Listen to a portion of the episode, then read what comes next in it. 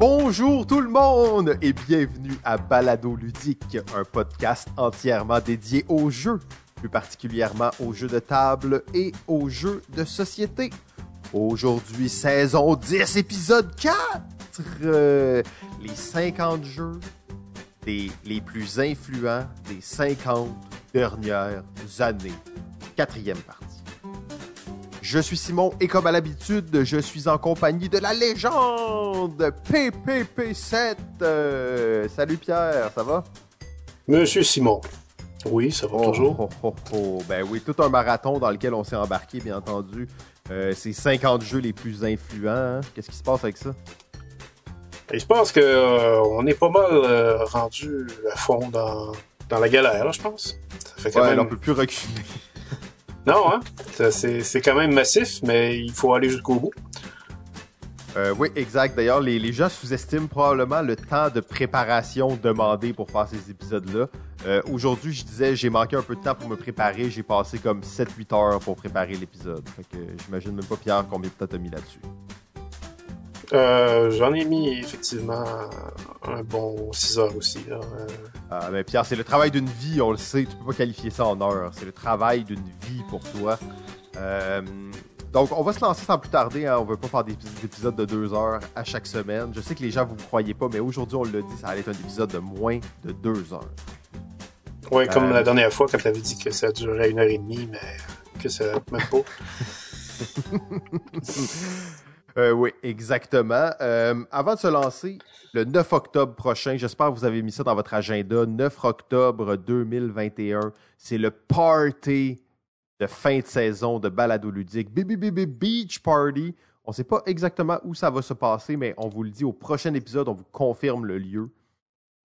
Euh, sinon, ben, c'est pas mal ça. hein. Je pense que ça fait le tour des petites annonces.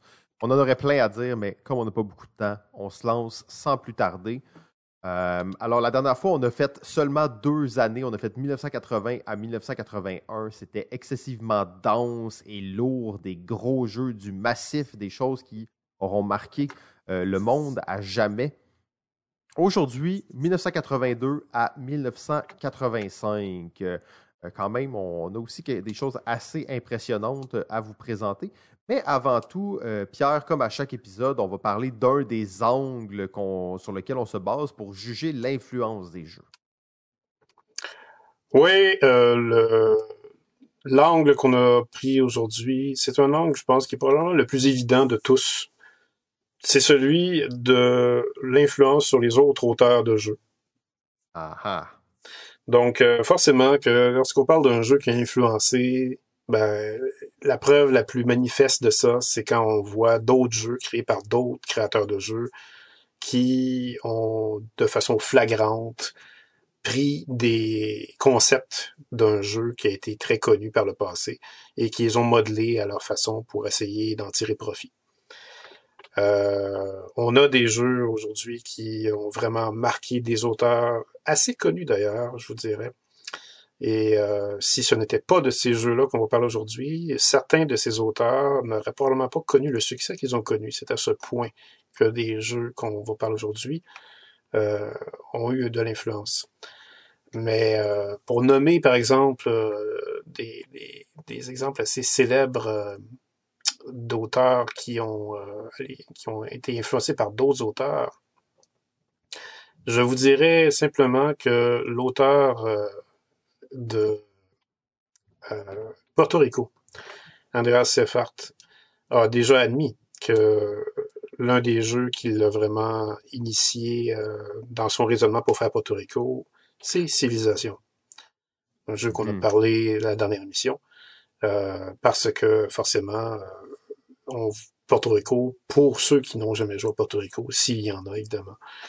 Porto Rico est un jeu de développement, de gestion de ressources, euh, et on, a dans ce jeu-là vraiment des constructions au fur et à mesure qui vont se faire, euh, qui vont libérer des, pouvoirs qui vont nous permettre d'aller plus loin.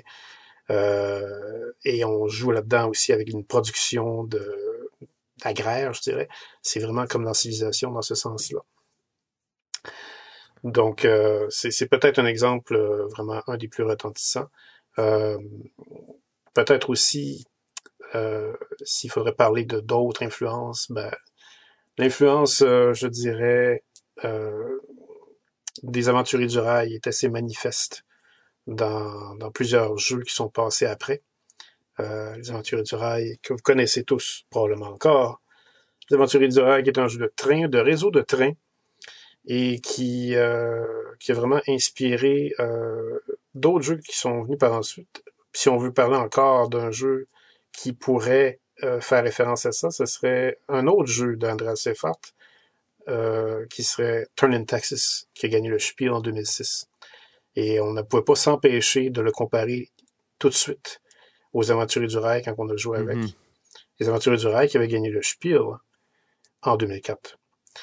Donc, euh, c'est vraiment la chose qui, qui peut frapper. C'est quand on voit des mécaniques qui sont vraiment similaires d'un jeu à l'autre. Puis là, on peut pas s'empêcher de dire, ben, ce jeu-là qui est passé avant a sûrement influencé l'auteur du jeu qu'on est en train de jouer présentement. Et un Taxis, pour ceux qui n'ont pas joué, c'est un jeu où on construit des réseaux de routes postales dans une carte de l'Allemagne d'il y a 400 ans. Et ça fait immédiatement penser aux aventuriers du rail parce que non seulement il y a des chemins à tracer en déposant des, euh, des pions, comme on dépose les trains des aventures du rail, mais il y a aussi des cartes qu'on va jouer sur la table pour déposer ces pions-là, comme les aventures du rail. C'est dans la façon de compter les points et dans la façon de faire euh, le lien entre les cartes déposées et les pions déposés que ça va se différer un peu. Oui, ben c'est une belle, une belle comparaison, effectivement. Euh, plus tu parles de ça, je, un autre exemple qui me vient en tête, puis qui est peut-être un peu trop flagrant, mais c'est euh, comment est-ce que Clans of Caledonia est, on dirait pratiquement une copie ou un pastiche de Terra Mystica. Euh, oui. Euh, effectivement. À la, sauce de l'auteur, mais quand même, c'est vraiment une. On parle à ce point-ci pratiquement plus, pas d'une copie, mais pas au sens péjoratif du terme que d'une que d'une inspiration. Absolument, l'auteur de Class of Caledonia à sa sortie avait même admis qu'il avait euh, qu'il avait joué. Euh, qui en fait qui avait joué beaucoup au jeu qui, qui était manifestement euh, comparé à Class of Caledonia, donc Terra Mystica. Euh, parce que c'est tellement manifeste la, la, ressemblance avec les deux jeux qu'on peut pas faire autrement que dire que oui, c'était dans, dans, le coup.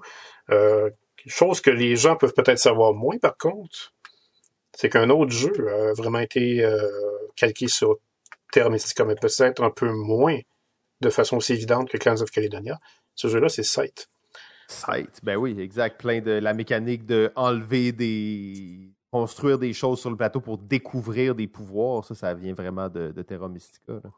Oui, mais pas seulement ça. Euh, je dirais aussi la façon que les hexagones vont euh, être interactifs entre eux dans, dans, dans Sight va aussi faire partie de, de cette inspiration qu'il y avait, euh, qui a été prise dans l'interaction entre les hexagones dans Terra Mystica. Euh, si on regarde les jeux préférés de Jamie Stagmeyer, l'auteur de Sight sur Board Game Geek, il a mis un 10 sur 10 à Terra Mystica. Alors, c'est euh, juste pour vous dire à quel point euh, il a été frappé par le jeu. Mais là, mettons qu'on pense un peu justement à cette logique d'inspiration et tout ça. Euh, moi, je, fais partie des gens qui, pensent qu'il faut s'inspirer au maximum, mais quand même donner le crédit euh, aux gens qui nous ont inspirés. Justement, pour pas être après accusé d'avoir volé une idée ou d'avoir comme voulu euh, profiter du génie de quelqu'un d'autre, en fait. Je sais pas, toi, Pierre, qu'est-ce que tu penses de ça? Oui, je pense que c'est assez légitime. C'est même, je dirais, mandatoire. Mais est-ce que tu trouves que les gens devraient moins s'inspirer ou devraient euh, quand même continuer de s'inspirer abondamment? Moi, je pense que c'est à peu près impossible de ne pas s'inspirer quand on va être dans un processus de création. Euh, c'est quand même assez exceptionnel et même divin, je dirais, que d'avoir euh, un éclair de génie et, et, que de créer quelque chose de A à Z sans la moindre inspiration qui vient d'ailleurs. mais il y a quand même parfois des, euh, des, des, créations qu'on va voir qui, franchement, on, on peut pas s'empêcher de se dire, ben là, j'ai déjà vu ça avant, s'il vous plaît, mentionnez où on a vu ça avant, parce que sinon, je vais être obligé de vous traiter de copieur. Oh, oh, oh, oh, les grosses menaces. Faites attention. Pierre est sur votre dos. On va aller voir tous vos jeux, puis on va dire où vous avez volé vos idées. Oui, mais, euh, mais, mais, ça peut arriver. Il y, a le fruit du hasard parfois qui va arriver, qui, euh, qui peut vraiment euh, être ah, une coïncidence totale. Si quelqu'un pourrait créer un jeu, prendre une mécanique qui pense, qui, qui pas qui, l'a inventé, mais qui la connaît pas plus ou moins, puis il se rend compte qu'il y a un jeu il y a 20 ans qui faisait la même chose. ça, c'est des choses qui arrivent aussi. Là. Oui, puis même, je dirais, des jeux qui vont sortir en même temps que d'autres jeux.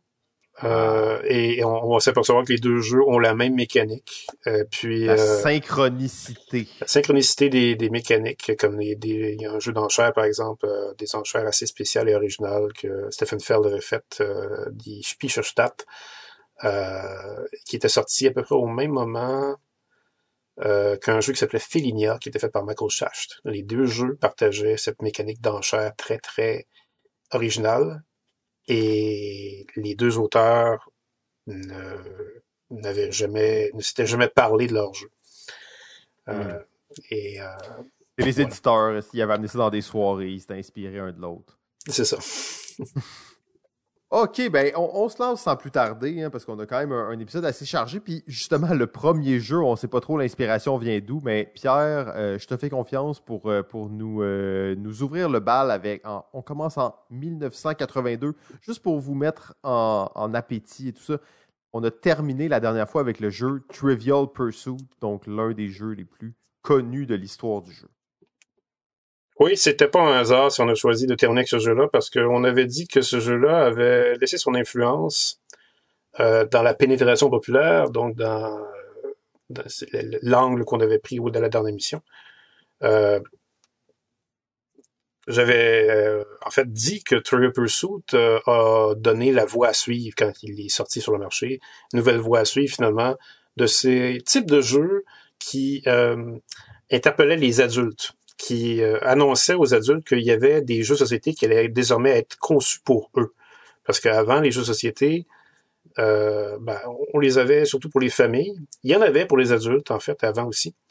Mais pas de façon clairement aussi évidemment lancé comme ça. Pas, pas, de aussi sur le marché grand public. Hein, c'est, c'est comme Trial Pursuit, c'était pour les adultes normaux, pas pour les gens qui jouent à Donjon Dragon, qui sont plus geeks dans l'âme. Ouais, c'est exactement ça. C'est pour monsieur, madame, tout le monde, finalement, qui vont juste jouer pendant le temps des fêtes. Euh, eh ben, il n'y avait pas de cette catégorie de jeux-là avant qui existait. Maintenant, il y en avait avec Trial Pursuit. Et ça a ouvert la voie à énormément de jeux, ça, qui ont suivi. L'un de ces jeux, par contre, n'était pas produit par les grosses compagnies, les gros éditeurs.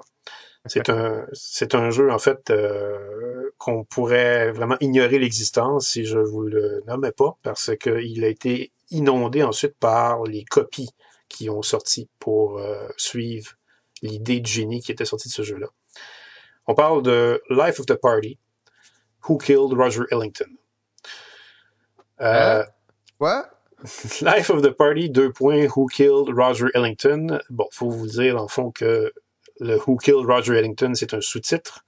Le vrai titre, c'est Life of the Party. Mais Life of the Party, dans le fond, c'est le titre d'une série de jeux. Série de jeux qui annonçait finalement que les meurtres et mystères en boîte allaient désormais faire partie du paysage ludique. Wow, ça c'est toute une révolution. C'était une bonne révolution, effectivement, parce que les meurtres et mystères, si vous connaissez, ben, vous savez probablement que ce sont des soirées, euh, généralement, où on a un rôle. En fait, les meurtres et mystères, c'est des jeux de rôle. Euh, mais c'est pas des jeux de rôle comme Donjons et Dragons en était. C'est un jeu de rôle beaucoup plus superficiel, je vous dirais, où on se concentre beaucoup plus sur les conversations que d'autres choses. Et euh, on incarne un personnage souvent, mais parfois on peut être un spectateur simplement et on va être là pour essayer d'élucider un meurtre, forcément. Meurtre qui va avoir été produit dans un scénario temporel, dans un endroit qu'on va préciser. Et dans le cas de Who Killed Roger Ellington, par exemple, c'est en 1948. Euh, et on va essayer de être la personne qui va trouver comment le meurtre s'est fait qui l'a fait et pourquoi ça a été fait. Et ben, ça devient vraiment très, très divertissant, on s'en doute, parce que si on plonge dans l'histoire, c'est vraiment comme de plonger dans un roman policier, mais de participer à l'intrigue. C'est ça qui va vraiment donner la popularité de ce, ce genre de divertissement-là, qui, je le rappelle, n'a pas été inventé avec Life of the Party, mais qui a été inventé plutôt bien longtemps avant. Euh, en fait, on peut même retracer ça dans un livre paru en 1932, écrit par deux femmes, Elizabeth Cobb et Margaret Case Morgan, livre qui s'appelait Murder in Your Home. Et c'est un livre qui proposait une dizaine de scénarios à mettre en place pour une soirée où on invitait des gens. Et on faisait exécuter ces scénarios-là par des personnes qui voulaient bien se prêter dans les rôles. Et ensuite, il fallait participer à l'intrigue pour savoir comment on pouvait élucider le meurtre qui s'était fait dans le scénario. Euh, c'est euh, un divertissement qui était très populaire dans les années 30, même dans les années 20, parce qu'on est dans les années folles. Alors, c'est les années où les, les personnes euh, sont, sont là pour euh, s'évader, euh, se divertir, faire des folies finalement. C'est comme les, pour ça qu'on les appelle les années folles. C'est les années d'après après la Première Guerre mondiale. Alors, les gens avaient le goût vraiment de, de faire tout ce qu'ils voulaient. jusqu'aux années 30 où la crise économique est arrivée. Et là, ben, avec la crise économique, évidemment, les divertissements devenaient moins dispendieux, en fait, étaient plus difficiles pour faire dépenser les gens. Alors, Murder in Your Home, c'était vraiment, à juste titre, quelque chose qui arrivait à brûle pour point, parce qu'on pouvait faire des choses qu'on faisait dans une vie sociale mondaine chez soi. Euh, et ce genre d'activité-là a été repris dans les années 70 par une femme qui est devenue très connue euh, dans le monde de la littérature américaine. Pas parce qu'elle a écrit des livres, mais parce qu'elle vendait des livres. C'est la femme, en fait, euh, qui s'appelle Dilys Wynne, qui est devenue, finalement, la première libraire à ouvrir une boutique de livres qui vendait uniquement des romans policiers. Alors, elle faisait beaucoup parler à cause de ça. Et comme elle faisait beaucoup parler à cause de ça et qu'elle était très populaire, parce que les romans policiers, ça a toujours été populaire, euh, ben, elle a décidé de faire vivre à ses acheteurs, pour les remercier de leur fidélité, elle a décidé de, leur faire vivre une véritable enquête où eux pourraient participer. C'est comme ça qu'elle a commencé à faire des week-ends de meurtre et mystère. Et c'est devenu, mm-hmm. c'est devenu immensément populaire. Euh, c'était pas en boîte, c'était des activités qui étaient organisées, puis euh, c'était autre chose. Oui, absolument. C'était des activités qui étaient organisées euh, par elle-même. Elle pouvait louer un endroit, un chalet, où elle pouvait faire ça dans sa boutique, où elle pouvait fournir le lieu simplement, chargeait des prix à ses invités, et après ça, ben, elle déployait son scénario qu'elle avait imaginé ou qu'elle avait fait écrire par d'autres.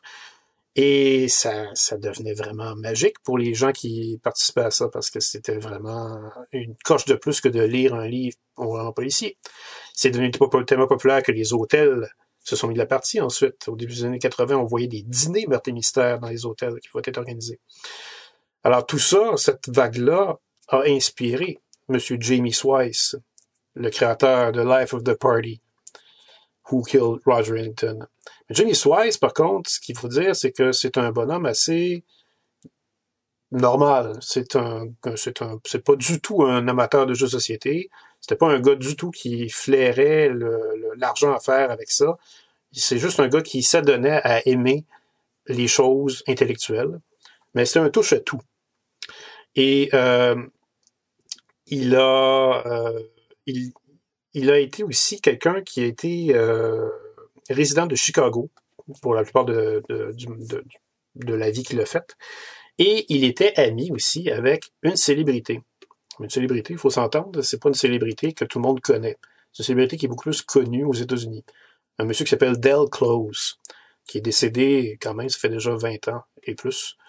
Del Close était un, un acteur, mais c'était surtout un coach d'acteurs.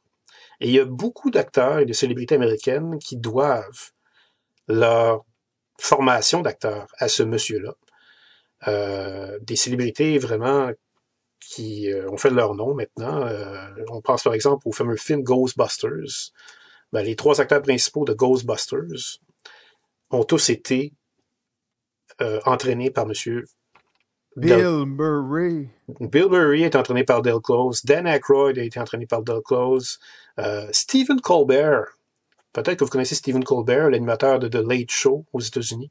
Il a été entraîné par Del Rose. Del Close plutôt. Et beaucoup de personnes qui ont, qui ont fait partie de Saturday Night Live ont fait partie des élèves de Del Close. Alors, c'est un monsieur qui avait vraiment euh, beaucoup, euh, ce monsieur-là, beaucoup de d'intérêt pour euh, la répartie, les jeux de rôle, l'intellect. Euh, c'est quelqu'un en fait qui était tout un personnage, même quand il est mort, il a voulu, euh, pour vous montrer un peu l'envergure du personnage, il a voulu que son crâne soit préservé pour qu'il soit donné à un théâtre, le théâtre Goodman à Chicago, et que ce crâne-là soit utilisé quand il y avait fait, quand il y avait des, des présentations de Hamlet. Euh, au théâtre. Être ou ne pas être? Euh, oui, il voulait que son crâne soit le crâne utilisé dans la, la scène de être ou ne pas être. Ça a-tu fonctionné? Il l'a-tu gardé? Ça a fonctionné à moitié. On, ah, okay. on, a, on, a, effectivement respecté son vœu. Il y a eu un crâne qui a été donné, mais c'était pas son crâne. On a, on a finalement admis plus tard que c'était pas son crâne, parce qu'on a remarqué que son, le crâne qui avait été donné avait des dents et on savait que M. Dalclose n'avait plus de dents lorsqu'il était mort. Ah. Euh, mais quand même. volonté n'auront pas été respectées. non, pas tout à fait. Ben, à moitié, je dirais. Parce qu'on mentionne quand même que c'est, c'est lui qui est, qui est là. En fait, quand, que, quand on mentionne, parce que le crâne de, de la scène de cette scène-là appartient à un personnage, euh, et on, on, mentionne quand la pièce, la pièce est jouée que le personnage, le crâne, le personnage était joué par Doug Close. Euh, mais bref, cette anecdote-là, c'est pour vous dire que M. Delclose a sûrement influencé aussi M. Jamie Swise dans son jeu parce que il vantait Jamie Swise. En fait, il, il disait à ses amis, connaissez-vous Jamie Swise, celui qui a inventé le meurtre et mystère en boîte? Mm. Et, euh, et c'est, ce qui, ce qui fasciner M. Delclose et ce qui, évidemment, donnait un peu euh, de galon à M. Jamie Swise dans, son, dans sa création. Jamie Swise, par contre, n'a pas fait vraiment d'argent avec ça. D'ailleurs, euh, il vit pas vraiment des royautés de son produit. Euh, il a parti sa compagnie qui s'appelait Just Games pour vous dire à quel point ce monsieur-là était simple et qu'il était vraiment pas un joueur passionné.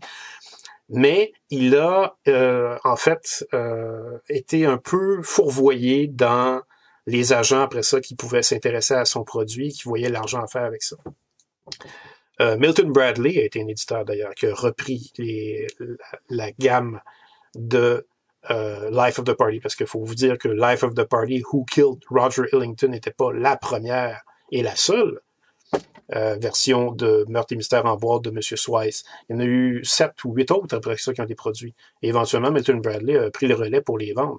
C'est comme ça que ça s'est vendu et ça s'est connu et que d'autres compagnies ensuite ont vraiment pas tardé à faire leurs produits parce qu'ils ont vu que c'était très, très lucratif.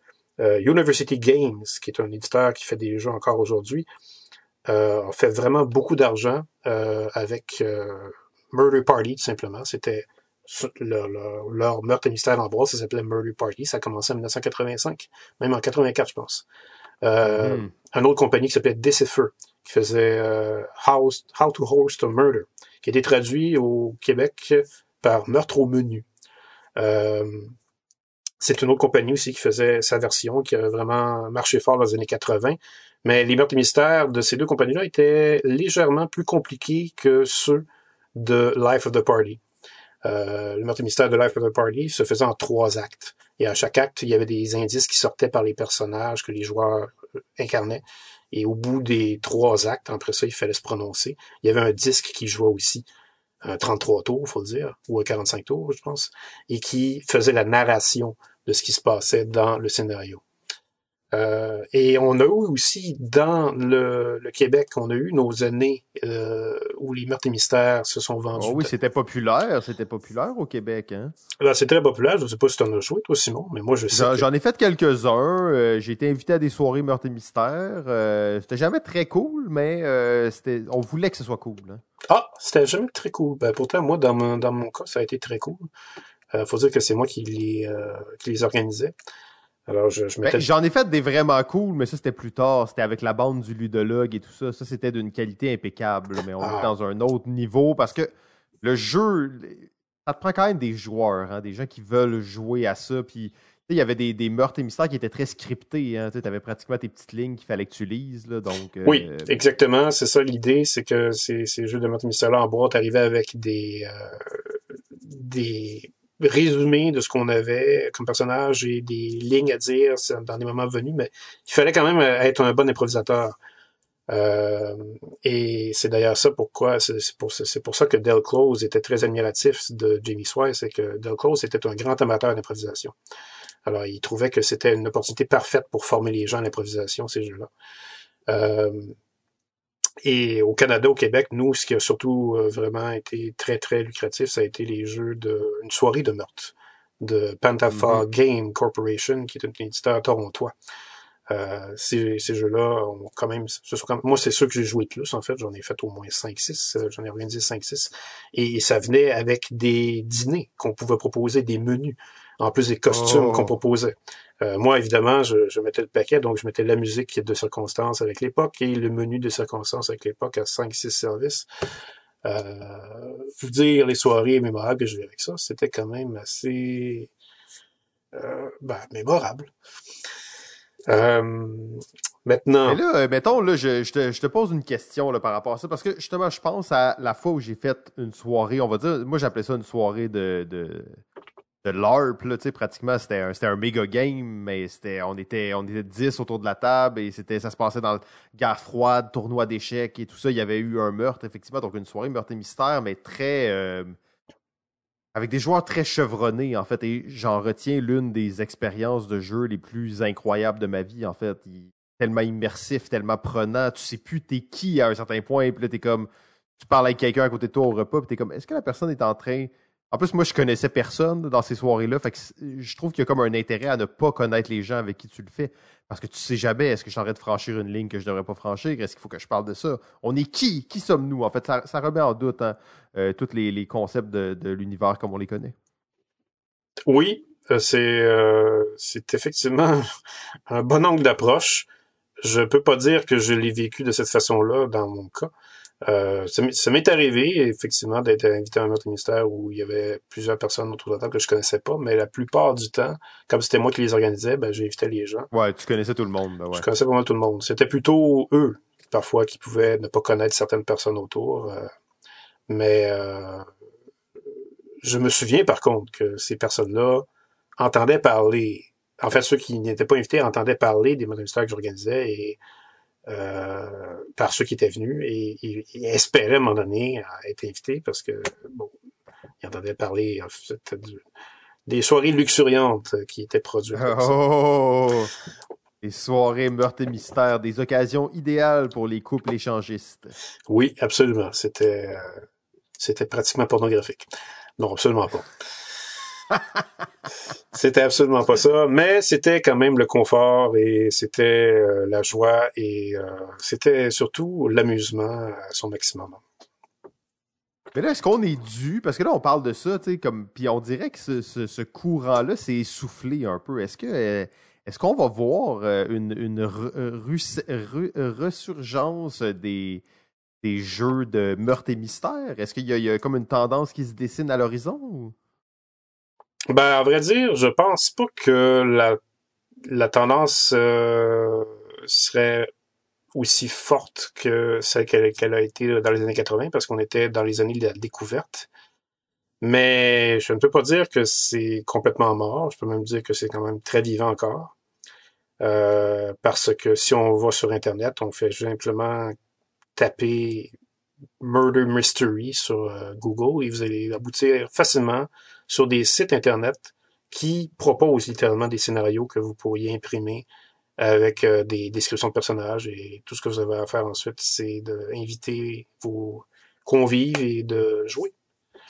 Euh, c'est aussi simple que ça. C'est pour ça d'ailleurs que ce concept-là a été très très populaire. C'est que ça prend pas grand-chose pour s'amuser, mais ça exige quand même des talents euh, d'improvisateurs et minimalement d'acteurs si vous voulez que euh, l'ambiance soit au rendez-vous.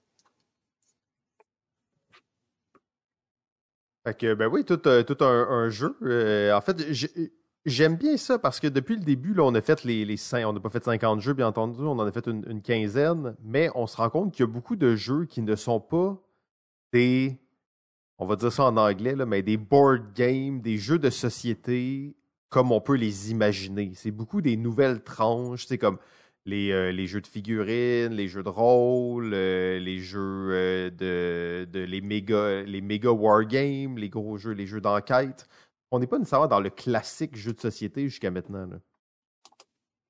C'est vrai.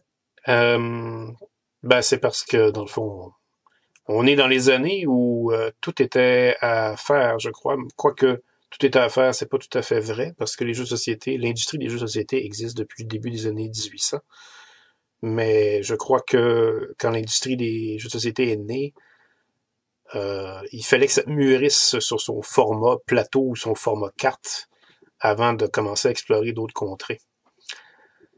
Et euh, les contrées nouvelles ont commencé vraiment à s'explorer à partir des années 70. Ah, le LSD a fait tellement de, belles choses pour notre société. N'est-ce pas? Euh, ben là, on va, on va se projeter en 1983. Puis, on a, on a parlé de jeux totalement obscurs et inconnus et on a parlé des jeux les plus connus. Euh, là, on va parler encore une fois d'un des jeux les plus connus. Et euh, Pierre, tu avais déjà parlé de ça dans, en fait, dans quelques épisodes même de Balado Ludique. On, dit souvent qu'il n'y a pas beaucoup de, femmes dans l'industrie du jeu, mettons, en termes d'autrices. Il y en a comme moins, on les connaît moins, tout ça. Pourtant, on se rend compte que quand tu regardes les jeux connus, populaires et tout ça, il y a tellement de femmes qui sont impliquées dans ces projets-là. On dirait juste malheureusement qu'ils n'ont pas comme la reconnaissance qu'elles devraient avoir. Euh, ouais, c'est quand même étonnant parce qu'il y en a toujours eu, même tu te dis, OK, dans les années, euh, il y a 50 ans, ben, il y en avait des femmes, puis elles faisaient des jeux qui sont encore présents et très influents euh, d'ailleurs. Oui. Eh ben, vas-y, continue. Euh, oui, oui, c'est ça, excuse-moi. Euh, j'y vais sans plus tarder sur, euh, sur le prochain jeu, en fait, qui est, bien entendu, le jeu d'une autrice. C'est une autrice qui a, on pourrait dire c'est une anglaise, mais qui a grandi, qui a passé une bonne partie de sa vie en Afrique, en fait, principalement dans l'est de l'Afrique, en Tanzanie et tout ça. et c'est l'autrice Leslie Scott, qui est l'autrice du jeu Jenga. Euh, Jenga, qui d'ailleurs a été introduit au euh, National Toys Hall of Fame en novembre dernier. C'est pas peu dire, Jenga. L'influence que ce jeu-là aura, je pense qu'on n'aura pas besoin de, vous convaincre grandement de ça. Euh, d'ailleurs, Jenga, c'est. le mot Jenga, c'est un peu au cœur de toute l'expérience et toute l'histoire du jeu de Jenga. C'est un mot en Swahili, donc un, des, multiples dialectes africains qui veut dire to build, build. Donc, c'était ça l'idée. En fait, ça, c'est un jeu que euh, Leslie Scott jouait avec, euh, avec sa famille, avec son frère quand ils étaient plus jeunes. Donc, elle, elle jouait beaucoup à ça. Et éventuellement au point justement d'en faire un jeu commercial. Et elle, elle voulait absolument appeler ça Jenga. Et c'était un frein, en fait, au jeu parce que ça voulait rien dire. Les gens ne comprenaient pas c'était quoi. Euh, il y avait un investisseur avec elle qui était un ami de son frère. En fait, lui, il, dit on devrait appeler ça Timber ou quelque chose de même. Mais elle, elle tenait vraiment à appeler ça Jenga. Euh, et là, bon, je vais, je aller un peu dans toutes les directions, mais au final, c'est le fait qu'ils ont, euh, ben, qu'elle a tenu son bout, en fait, et que le jeu s'appelait Jenga, que le jeu, après quelques essais, a finalement eu un succès sur le marché. Euh, si vous l'avez vu déjà, peut-être, cette publicité, cette fameuse publicité de Jenga qui était à la télé. Euh, vous irez la voir sur YouTube si, vous ne savez pas de quoi je parle. Mais c'est une pub où on voit des gens qui jouent à Jenga, puis il y a une espèce de, petite musique. Et à la fin, en fait, c'est A Great Name with a Strange Name. Alors, c'était ça l'espèce de. Donc, a Great Game with a Strange Name. Euh, oui, A Great Game with a Strange Name. Donc, un, un bon jeu avec un nom bizarre. Alors, c'était la, marque de commerce, en fait, de, euh, de ce jeu-là. C'est comme ça qu'il s'est fait connaître. Bien entendu, le succès de Jenga a été euh, retentissant euh, par la suite. Ça s'est vendu quand même assez bien. Beaucoup de, rumeurs sur la, création de Jenga, en fait. Euh, même que l'autrice elle-même se faisait dire des fois Ah oui, ça c'est un ancien jeu chinois. Euh, les gens jouaient à ça avec des, euh, blocs de jade dans le temps. bien entendu, ça c'était juste une rumeur. On ne sait pas trop d'où ça partait, mais c'était pas vrai non plus. Sinon, il y avait beaucoup de rumeurs qui disaient que c'était un old African game, donc un, vieux jeu africain ancestral. Par contre, l'autrice, même par la suite, elle a fait beaucoup de recherches là-dessus et au final, il s'agissait tout simplement d'un jeu qu'elle avait inventé. Euh, c'était ça l'histoire, hein, je veux dire. Elle a juste inventé le jeu. Euh, peut-être que Pierre va nous dire non, c'est pas vrai, c'est dérivé de tel jeu et tel jeu, mais je n'ai pas trouvé cette, source qui, euh, qui en fait nous, nous dit le contraire.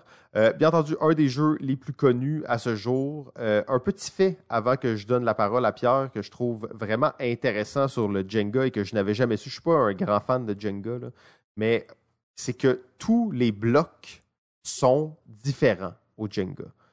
Et en fait, si tous les blocs étaient égaux, ce jeu-là ne fonctionnerait tout simplement pas. C'est le fait que tous les blocs sont légèrement différents fait qu'on va avoir probablement une, rejouabilité infinie, mais aussi des situations qui nous permettent de retirer ces, blocs et de les réempiler sur le dessus. Euh, donc, euh, c'est ça pour l'introduction de Jenga. J'aurais des points à vous reparler un peu plus sur la philosophie du jeu, mais je vais laisser Pierre peut-être euh, peaufiner l'historique du jeu. Oui, ben, oui, tout à fait. Tout ce que tu as dit est absolument vrai, euh, y compris le fait que Jenga euh, a pris son inspiration par tel jeu et tel jeu. Mais en fait, euh, non, il n'y a pas eu d'inspiration par tel jeu et tel jeu. Jenga est vraiment une création originale.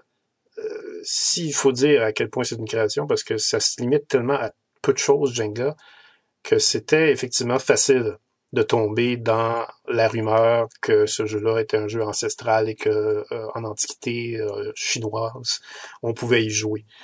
Euh, parce que ça, semble tellement ça, ça semble tellement comme une idée qui nous, qui nous fait réaliser pourquoi on n'a pas pensé à ça avant.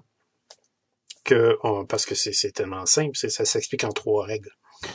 Euh, on enlève un bloc, euh, puis on le pose par-dessus, puis il faut pas que ça tombe. Si ça tombe, on perd la partie.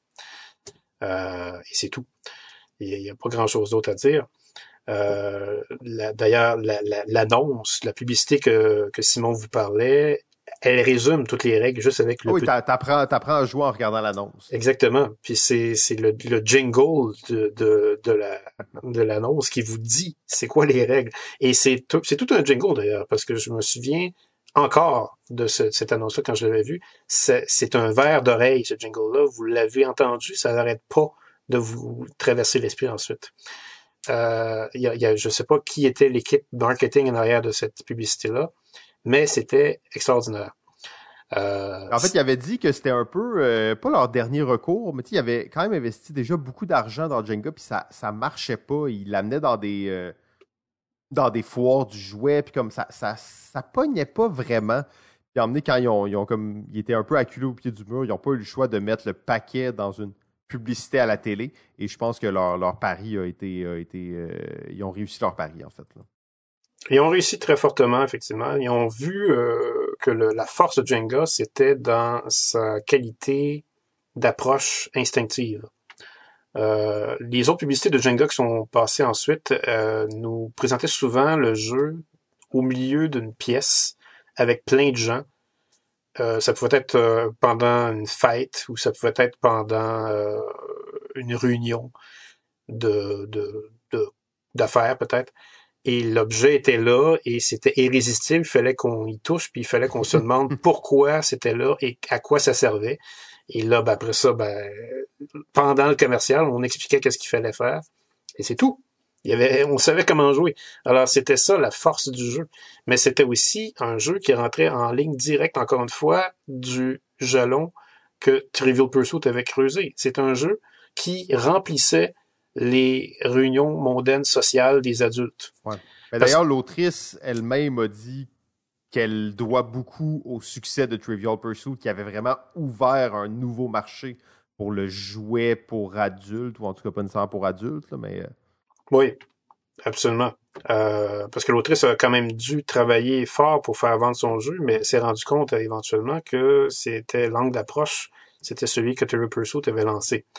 Euh, elle a quand même, euh, je pense que ça y a pris au moins un bon trois ans avant que son jeu aboutisse pour, pour se vendre des centaines de milliers de copies, sinon des millions.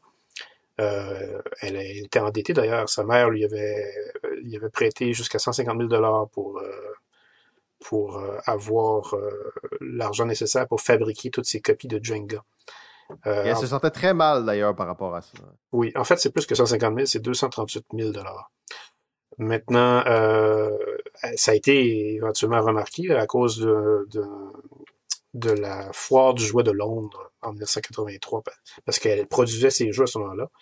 Mais le jeu a vraiment commencé à se faire remarquer quand c'est Irwin, compagnie de jouets et de jeux canadienne, faut-il le souligner, qui a flairé l'argent à faire avec Jenga.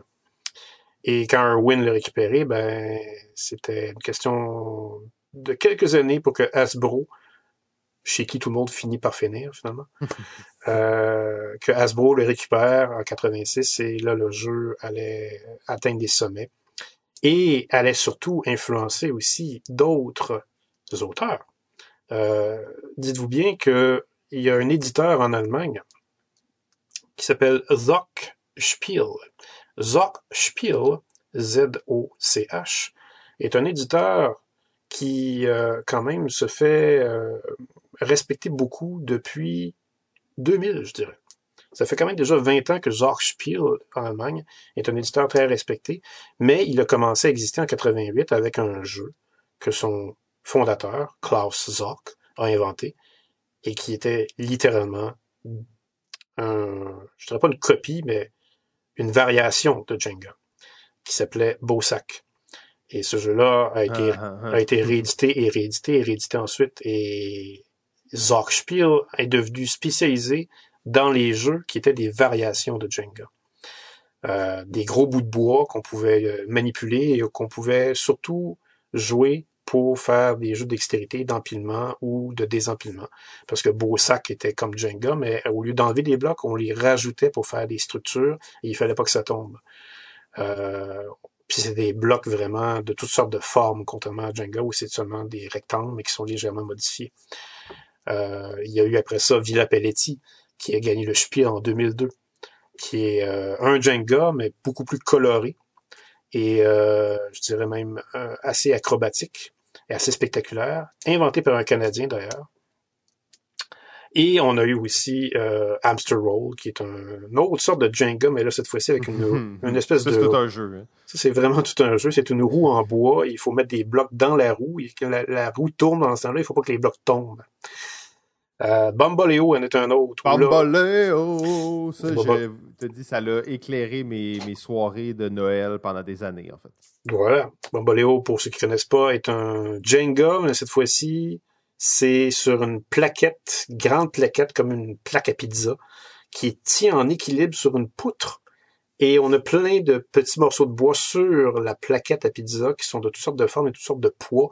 Et à chaque tour, il faut enlever un, un morceau sans que la plaquette renverse parce que les autres morceaux vont être trop pesants d'un côté de la plaquette et vont faire tomber tout le reste.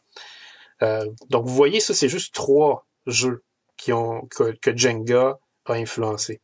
Chez le même éditeur. Mais il y en a d'autres, il y en a, une panoplie. Jenga a vraiment été le début des jeux de dextérité à morceaux de bois on peut penser à Junkart ou à Meeple Circus, qui sont des jeux d'empilement un peu plus euh, récents, là, un peu plus, ben, pas plus connus, mais un peu plus récents près de nous. Là. Et ça continue encore d'inspirer. En fait, le, dernier exemple, c'est probablement le, le, succès international de Crazy Tower de Synapse Game, en fait, qui est Jenga 2.0. C'est comme ça que ce jeu-là se vend, en fait. Euh, on peut dire ça, effectivement, oui. On peut dire ça. Euh, oui, fait que ben effectivement, c'est un jeu qui, qui, aura quand même beaucoup marqué les esprits. Euh, et il y a comme d'autres choses derrière le Jenga que je trouve un peu particulières. C'est, tu l'as dit tantôt, dans le fond, ce jeu-là, tu perds quand, euh, quand, mettons, tu fais tomber la tour. Ouais. Fait que ça veut dire que techniquement, il y a une personne qui perd et tous les autres gagnent. Oui, effectivement. Oui. j'écoutais le, TED Talk avec, avec Leslie Scott, puis elle parlait un peu de cet aspect-là du jeu qui pas quelque chose qu'on parle moins de Jenga, qui comme, mais c'est quand même un concept assez spécial, surtout pour l'époque. C'est comme, ben, fait que dans le fond, tu gagnes, tu as beaucoup de chances de gagner dans ce jeu-là et la victoire devient pratiquement, euh, pas qu'elle devient moins importante, mais c'est pratiquement un jeu dont on s'en fout un peu de perdre ou de gagner. Oui, tu veux pas faire tomber la tour, mais en réalité, tu veux. C'est pas ça le but. Et là, elle venait à comparer, en fait, ton but à Jenga, c'est de gagner chacun de tes tours. Fait que quand c'est ton tour, la tension, elle est tellement grande. Et quand tu réussis à enlever un bloc et à le placer, c'est comme si tu gagnais la partie. Donc, c'est comme si tu faisais un but dans un sport à chaque fois. Fait que le, degré d'intensité et d'excitation est très grand pour un jeu qui a l'air comme pratiquement de rien, en fait. Oui, mais le contraire se produit aussi. Parce que Leslie Scott, aussi a déjà évoqué euh, la surprise qu'elle avait eue en en, regardant le phénomène de popularité de son jeu, à voir que des fois, il y a des gens qui euh, s'attablaient pour jouer et, euh, d'autres gens venaient se, se, se, rejoindre juste pour voir le jeu en action. Et là, ça devenait vraiment un, une tension qui était collective pour pas que ça tombe.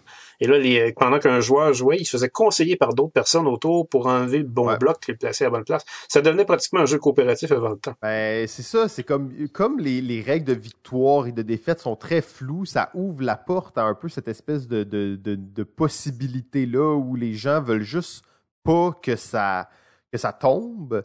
D'ailleurs, au début, elle voulait appeler ça Jenga The Perpetual Game, donc le jeu comme perpétuel. Finalement, ça s'est juste appelé Jenga.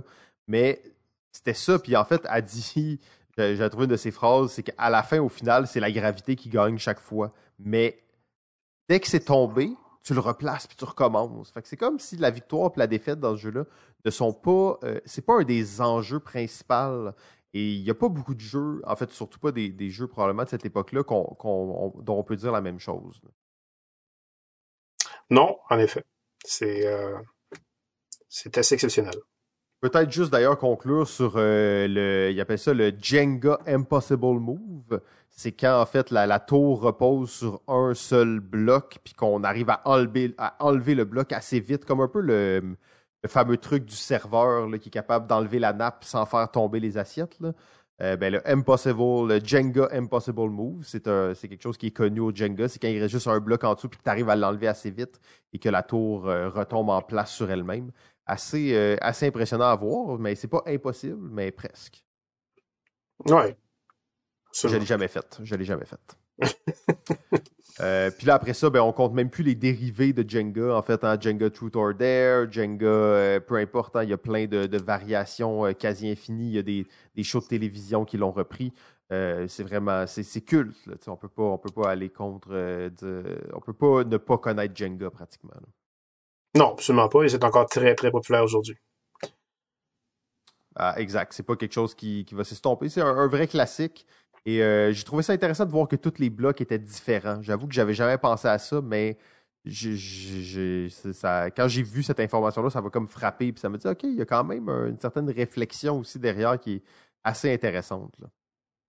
Oui, oui, c'est. Il y, a, toujours quand même euh, une stratégie à arrière de la simplicité. Ouais, d'ailleurs, elle, elle résume ce jeu-là. Euh, elle dit, tu sais, il y a une certaine complexité. en fait, même qu'elle dit, euh, là, je ne sais pas si on peut se, fier là-dessus tant que ça, mais que ce jeu-là aurait une complexité plus grande que celle des échecs. Bon, c'est très débattable, mais il y a, c'est ça, c'est très débattable, mais il y a quand même réellement une, une complexité réelle autour de ce jeu-là si tu veux le jouer de façon très technique. Et elle, euh, elle, elle finalisait son truc en parlant de Simplexity. Donc, une simplicité complexe, ce qui faisait un peu l'espèce d'aura de succès autour de Jenga, une simplicité complexe. Euh, donc, je pense que ça résume bien un peu le, jeu en tant que tel. Mm-hmm. Euh, on va se projeter maintenant euh, en 1983. Ben, on était déjà en 1983, en fait, donc les, les trois prochains jeux. Jenga, on était en 1983. Et euh, on va se projeter en 1983 sur quelque chose qui, euh, je ne sais pas, encore à ce jour est totalement culte. On parlait de Jenga, mais là, on, va aller dans le très hobby gamer, en fait. Euh, pouvez vous imaginer qu'on parler des cartes, des cartes Magic éventuellement, mais là, on est pratiquement dans le même ordre de grandeur que ça. Et vais avoir de la misère à résumer tout ça aussi bien que, toi, Pierre, donc n'hésite pas à intervenir euh, à tout moment parce qu'on s'attaque à quelque chose de gros dont, encore une fois, on pourrait faire une saison complète sur la chose. Il s'agit de Warhammer. Warhammer de, on va dire, Game Workshop. Mais on va, reculer un peu dans le temps avant, avant de se lancer directement dans Warhammer, juste pour comprendre un peu l'époque dans laquelle on est.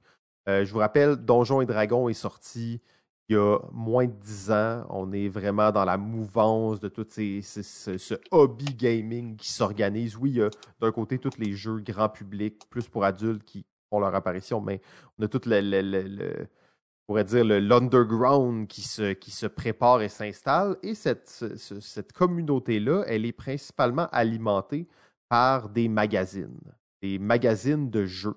Euh, on a parlé d'ailleurs de, de, General, d'Avalon Hill, donc qui était un magazine de, Wargame.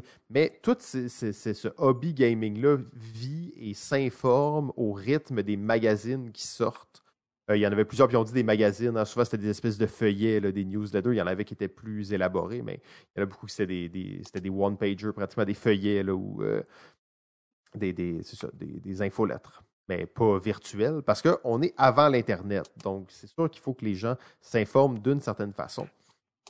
Euh, donc, il y, en a plusieurs, il y en a plein qui sont là, des magazines, il y en a plein qui sortent.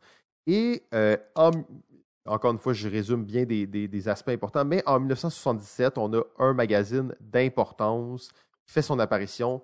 C'est le magazine White Dwarf. Euh, White Dwarf qui deviendra le magazine fer de lance de Game Workshop pour les années à venir et qui sera le, magazine qui va faire la très grande partie de la promotion de Warhammer. Oui, c'est un magazine, à vrai dire, qui, euh, avait été créé euh, par les fondateurs de Games Workshop, la boutique. Parce que Games Workshop a commencé par une, boutique avant d'être une compagnie. Elle a été une compagnie ensuite par l'entremise d'un entre-deux. C'est assez, c'est assez redondant comme affirmation, mais c'est pourtant ça. le, le phénomène Games Workshop est né de la tête de deux personnages qui sont assez connus dans le monde des jeux, Steve Jackson et Ian Livingstone. Euh, Steve Jackson est plus connu que Ian Livingstone parce qu'il se fait connaître surtout à cause aujourd'hui de son euh, de sa maison d'édition Steve Jackson Games. Mais Steve euh, Jackson, l'autre, hein, il faut pas les confondre. Il y en avait ah, excuse-moi, oui, c'est vrai, t'as raison. T'as raison. C'est l'autre Steve Jackson qu'on parle. Mais il est connu à cause de l'autre parce qu'ils ont le même nom. On va dire ça de même. Absolument. Donc, Steve euh, Jackson et Ian Livingstone, si vous ne les connaissez pas, euh, ben, les plus vieux qui nous écoutent peuvent les connaître à cause d'un phénomène qui s'appelle les lits dont les héros. Euh, ils ont hmm. été les créateurs de ce, de ce concept euh, qu'on avait parlé d'ailleurs euh, à la dernière émission un, peu, je dirais. Et... en fait, tu, tu parles de l'histoire de, Game Workshop en général. Je me rendais compte, cette histoire-là, elle est, elle est incroyable. On pourrait très bien faire toute l'histoire de Game Workshop, mais un des points tournants, la création de White Dwarf, c'est quand ils ont eu le, le, le contrat de distribution de Donjon Dragon pour l'Europe. Oui, c'est ça. Et avec ça, euh, ils ont également créé une compagnie euh, de figurines.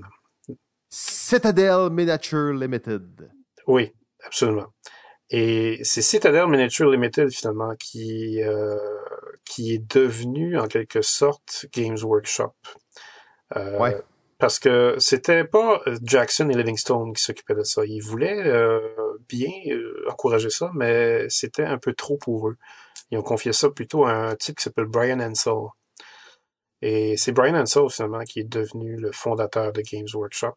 Et... Eux, ils faisaient des, figurines principalement pour les jeux de rôle, en fait, principalement pour Donjon Dragon. C'était ça leur, leur, truc. Ils faisaient d'autres figurines, mais ils faisaient des figurines principalement pour Donjon Dragon. Oui, absolument. Et à force pour de... Le, ben, pour, pour, en fait, pour n'importe quel jeu de rôle en général, parce qu'ils n'associaient pas nécessairement leurs figurines à Donjon Dragon mais ils savaient très bien qu'il y avait beaucoup de joueurs de Donjons Dragons pour ça. Mais ils se sont dit, Ansel, en fait, avait une vision quand même assez novatrice Euh, il s'est dit, on fait tellement de figurines, pourquoi on ne ferait pas un jeu qui utilise nos figurines? Quelle bonne idée de génie. Euh, c'est là, en fait, qu'en 1982, il y a un gars qui était déterminant pour l'histoire de, Warhammer qui s'appelle Rick Priestley. Oui. Il commençait à travailler pour euh, Citadel Miniature. D'ailleurs, c'était lui qui était en charge de développer ces figurines euh, médiévales fantastiques, en fait. là, il en faisait beaucoup, il en faisait beaucoup. Et effectivement, comme tu l'as bien dit, Pierre, il y avait l'idée de, de mousser la vente de ces figurines-là.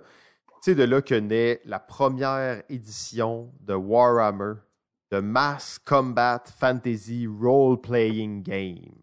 Oui, euh, qui était un autre jeu auparavant par contre. Parce que Rick Priestley, c'est un, c'est un collaborateur dans ça, mais le vrai cerveau en arrière de ça, euh, c'est Monsieur Richard Halliwell.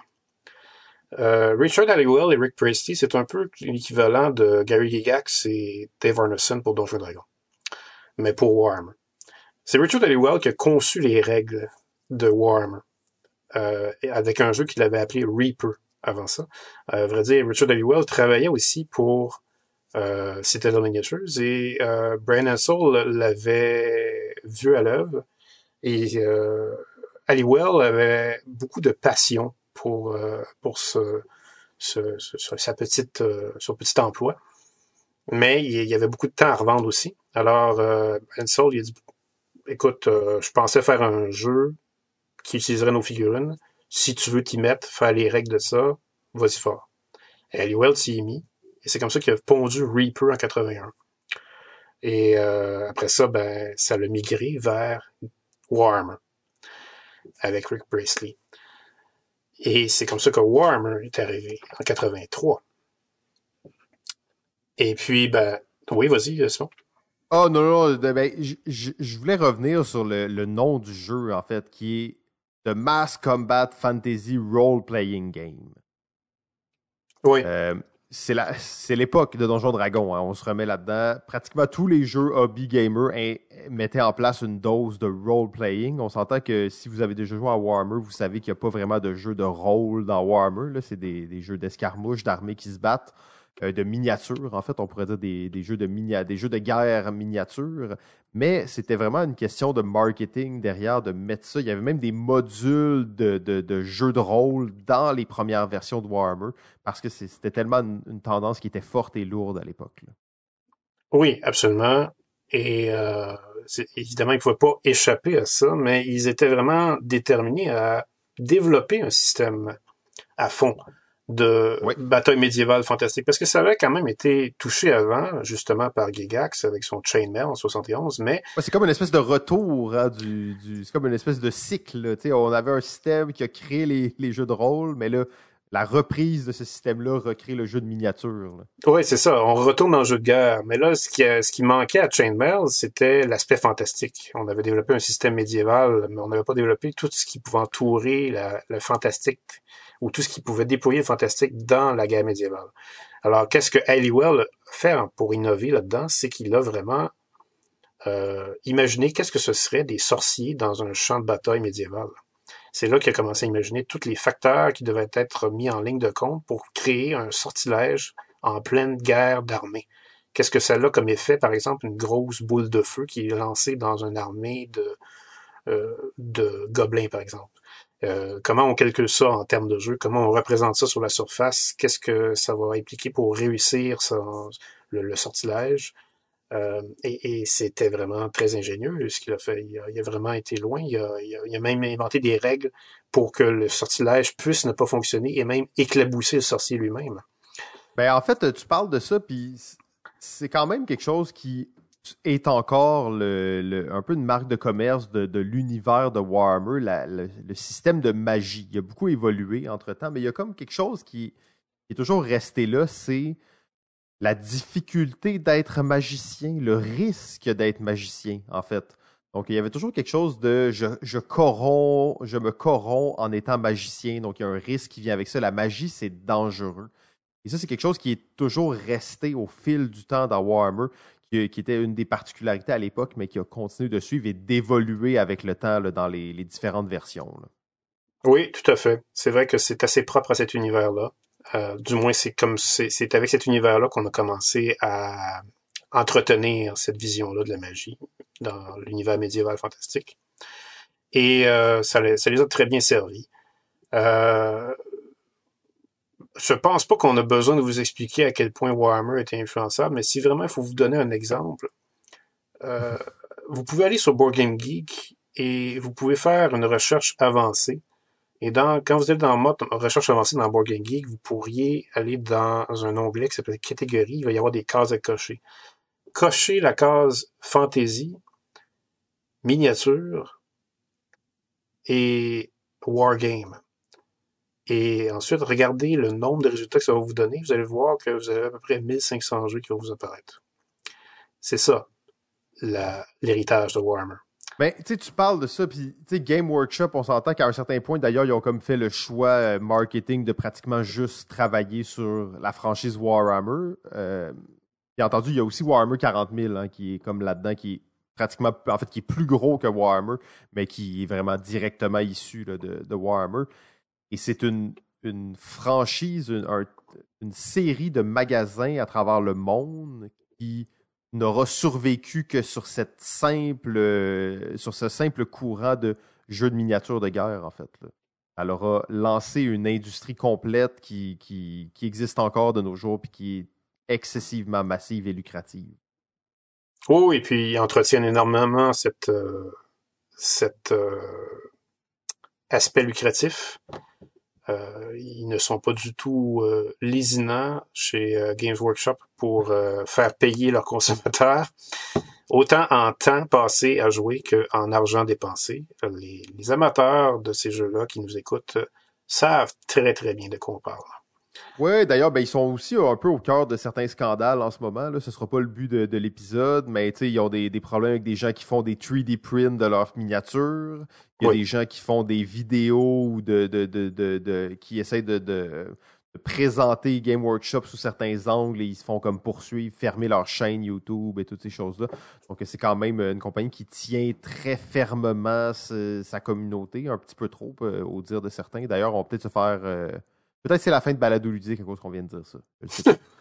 on, vérifiera ça dans quelques années. Mais ce que, ce, que, je trouve fascinant de ça, c'est qu'à la base, là, ce Warhammer qu'on parle, c'est rendu un des empires les plus grands du, jeu. Là. Ça a commencé avec une petite boîte blanche qui avait une seule image en couleur dessus et trois petits livres à l'intérieur. Euh, c'était ça, Warhammer, quand c'est sorti en 1983. Trois petits livres, euh, je pense que c'était les combats, les classes, puis euh, je sais pas trop quoi, mais c'était très, très flou et très, je pourrais dire, très artisanal. Hein. On était à une époque où c'était deux gars dans leur sous-sol, trois gars qui faisaient ça. C'était, c'était pas, on n'est pas comme le jeu comme on le connaît maintenant. Il y avait beaucoup de, de flou à l'intérieur de ces règles-là. D'ailleurs, la deuxième édition de Warhammer est sortie seulement une année plus tard. Euh, parce que là, ils recevaient trop de messages de, gens qui leur posaient des questions sur comment est-ce que ça fonctionnait, puis comment est-ce qu'on devait gérer telle chose, telle chose. Ils se rendaient compte qu'il y avait plein de règles qui n'étaient pas présentes dans leur, dans leur matériel, en fait. Oui, absolument. Euh, c'est vraiment à partir de la troisième édition que le jeu a décollé en 87. Euh, et, et, ce qui a été très ingénieux avec cette troisième édition, et encore une fois, ça venait de M. Halliwell, c'est qu'ils ont fait un supplément euh, avec la troisième édition qu'ils ont appelé euh, Ravening Hordes. Ravening ah ouais, je m'excuse, Pierre, je ne veux, pas, veux pas te contredire, mais je dois te dire que ça, c'est dans la deuxième édition. Euh, que la première édition de Ravening Hordes est sortie et c'était à ce moment probablement le document le plus important qu'ils auront sorti.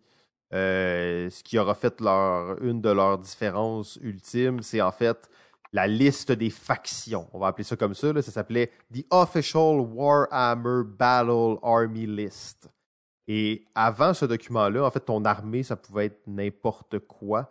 Mais là, après ça, ils ont créé des, on va appeler ça des factions, en fait. Donc, il y avait des groupes, des armées différentes qui avaient certaines synergies entre elles. Et ce guide-là a été raffiné euh, de plus en plus. En fait, je te dis la deuxième édition. En réalité, c'est comme sorti en supplément à la deuxième édition, mais avant la troisième. Mais c'est un guide qui a été refait plusieurs fois par la suite et c'est ça qui a, qui a, différencié beaucoup euh, Warhammer de ses compétiteurs aussi. C'est possible. Écoute, euh, oui, t'as as bien raison, effectivement. C'est confondant parce que le, Raining Horse est sorti de la même année que la troisième édition. Mais... Ah oui, mais ça, ça se peut très bien, en fait, par exemple, parce que je sais qu'il sortait beaucoup de versions, puis il travaillait fort sur le, justement, comme on disait, les magazines et tout ça. Il voulait sortir beaucoup de contenu pour ce jeu-là. Oui. Euh, mais bref, euh, l'univers de Warhammer, euh, comme, comme l'univers de Donjon Dragon, on pourrait facilement passer l'émission à, à, tout dire, qu'est-ce qui, a, qu'est-ce qui a été fait. On pourrait quand même se contenter, en terminant, de dire que M. Halliwell est décédé cette année, c'est-à-dire euh, l'année où on enregistre cette émission présentement, 2021. Euh, il est décédé au mois de mai 2021. Euh, et on ne sait pas vraiment qu'est-ce qui a créé son décès. On n'a vraiment jamais révélé ça. On sait par contre qu'il n'y avait pas, il n'a pas vraiment vécu une fin de vie facile. par des poursuites judiciaires, par la saisie de sa maison, pas parce qu'il était criminel, mais il y a eu des démêlés judiciaires avec la Thaïlande. Euh, parce qu'il s'est ramassé là-bas. On sait pourquoi, on sait pas vraiment pourquoi, mais bon, bref. Halliwell euh, a eu des mauvaises années, disons, après, euh, après ses belles années à Warhammer, parce qu'il a, il est sorti de Games Workshop vers la fin des années 90, si je me souviens bien. Parce que les autres qui étaient impliqués à ce moment-là, ben, en tout cas surtout Rick Priestley, c'est encore quelqu'un qui est très actif sur la scène des jeux de société. Euh, on peut trouver des entrevues. D'ailleurs, il a écrit un livre euh, il y a quelques années seulement, Tabletop Wargame. Euh, donc, c'est quand même quelqu'un qui est encore très présent et qui, qui, ben, fait des entrevues, qui parle de, cette époque-là et qui, parle qui fait encore même des nouveaux projets en ce moment, je pense. Mm-hmm. oui, donc Warhammer, comme tu l'as dit, Pierre, c'est sans fin. J'ai des notes et des notes sur ça, mais je pense que c'est pas le but de, de, trop en mettre. On sait l'influence que ça a eu. Euh, au-delà même du jeu vidéo, hein, ça a une influence sur. Euh, au-delà du jeu de table, ça a une influence sur le monde du jeu vidéo. On compte même plus euh, le nombre de jeux vidéo qui ont été faits sur Warhammer. Et ben, comme tu disais, les jeux de société, il y en a tellement aussi qui sont sortis en reprenant des concepts similaires à ces jeux de figurines. On pense d'ailleurs au aux jeux de Star Wars qui sont sortis récemment comme Armada et tout ça, qui, sont vraiment directement inspirés des jeux de figurines, d'escarmouches. Mm-hmm. Tout à fait.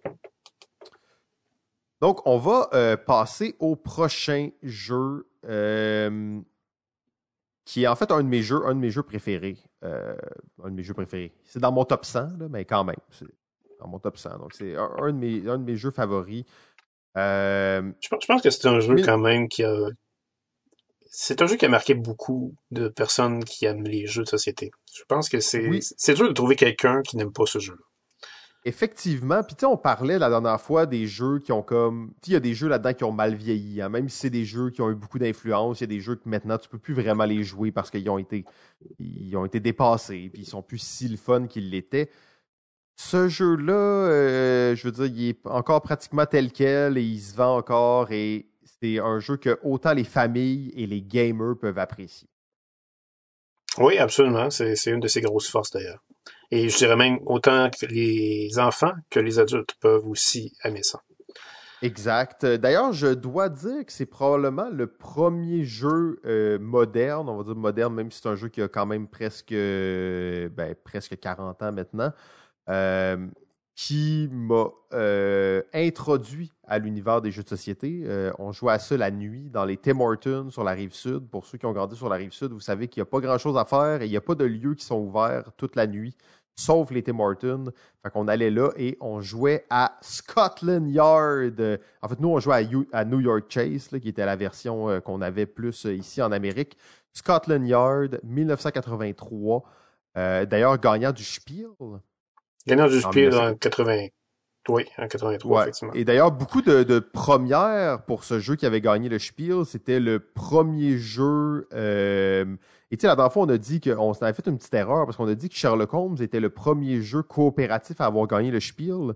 Mais en réalité, c'est que Sherlock Holmes, il l'a gagné en 85, son Spiel, même s'il est sorti en 81. Euh, parce qu'il était traduit en allemand. Fait que ça, c'est le premier jeu avec des éléments coopératifs, parce que c'est pas un jeu 100% coopératif, et asymétrique à gagner le Spiel. C'était aussi le premier jeu qui, qui était designé par des Allemands à 100%, à gagner le Spiel. Et euh, on va le voir un peu plus tard, mais Dorothy Garrels, parce qu'il y avait une fille qui était euh, dans, dans, dans, cette, dans, ce groupe d'auteurs-là, était la première femme à gagner le Spiel. Euh, D'ailleurs, c'est toute un, un, une équipe hein, qui, qui, a créé ce, ce jeu-là, Pierre. Ils sont six, à vrai dire. Ils sont six et c'est le seul jeu pour lequel ils sont crédités, les six. Oui, euh, tout à fait, parce qu'ils ne sont même pas des auteurs de jeux, à vrai dire.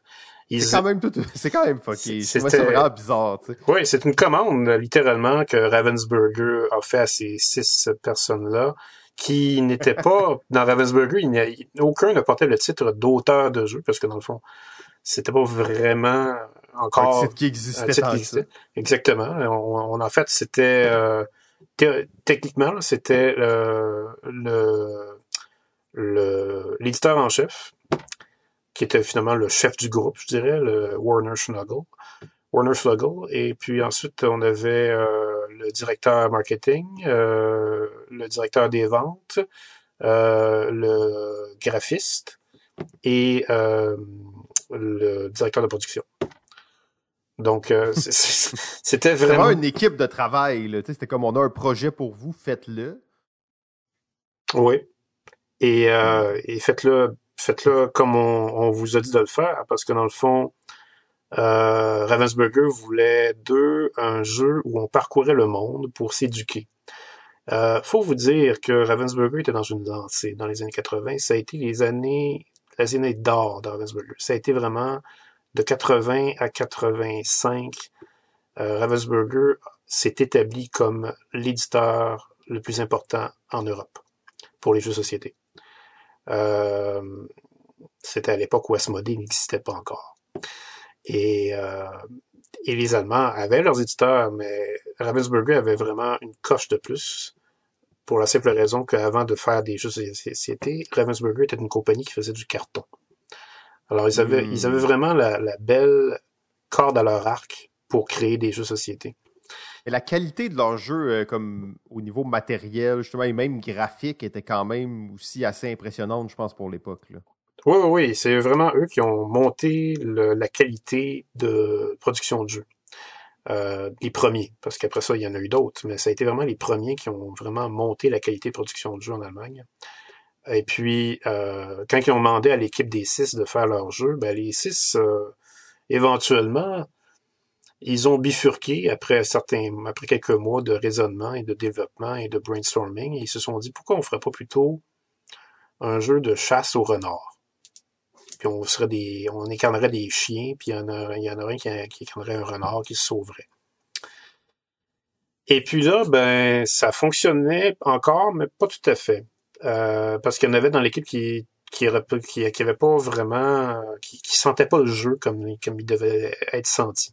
Et c'est là qu'avec avec une séance de brainstorming, ils se sont dit à quoi on aimait, on aimait jouer quand on était petit? Quand on était petit, quand on était enfant, qu'est-ce qui nous excitait? À police puis au voleur. Police puis au voleur. Parce qu'évidemment, il fallait, il fallait qu'ils pensent quelque chose qui les excitait lié aux mécaniques de jeu, de parcours qu'ils avaient trouvé et d'un, et d'un renard qui, qui se cachait. Et c'est comme ça qu'ils sont aboutis à police et voleur. Et c'est comme ça que Scotland Yard est arrivé parce qu'ils ont simplement choisi un endroit célèbre où il y avait des polices. Ils ont tout de suite pensé à la station de police de Londres. Et euh, Scotland Yard était né avec ça.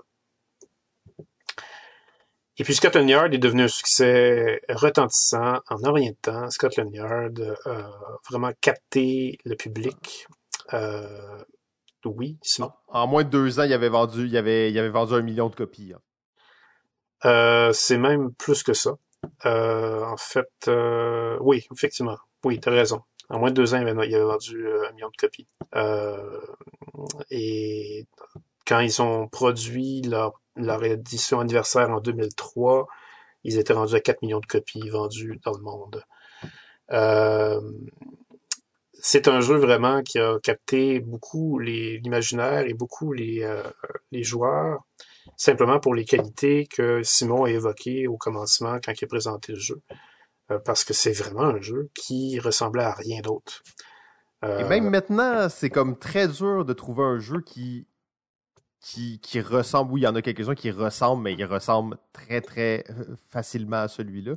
Mais il n'y a pas beaucoup de jeux là, qui se sont lancés dans cette table. C'est un jeu unique qui a encore sa place dans la ludothèque des gens à la maison. Ouais, si on pouvait nommer un jeu en fait qui est apparu avant Scotland Yard, c'est Stop Thief. Euh... Hmm, oui, allô? Oui, allô?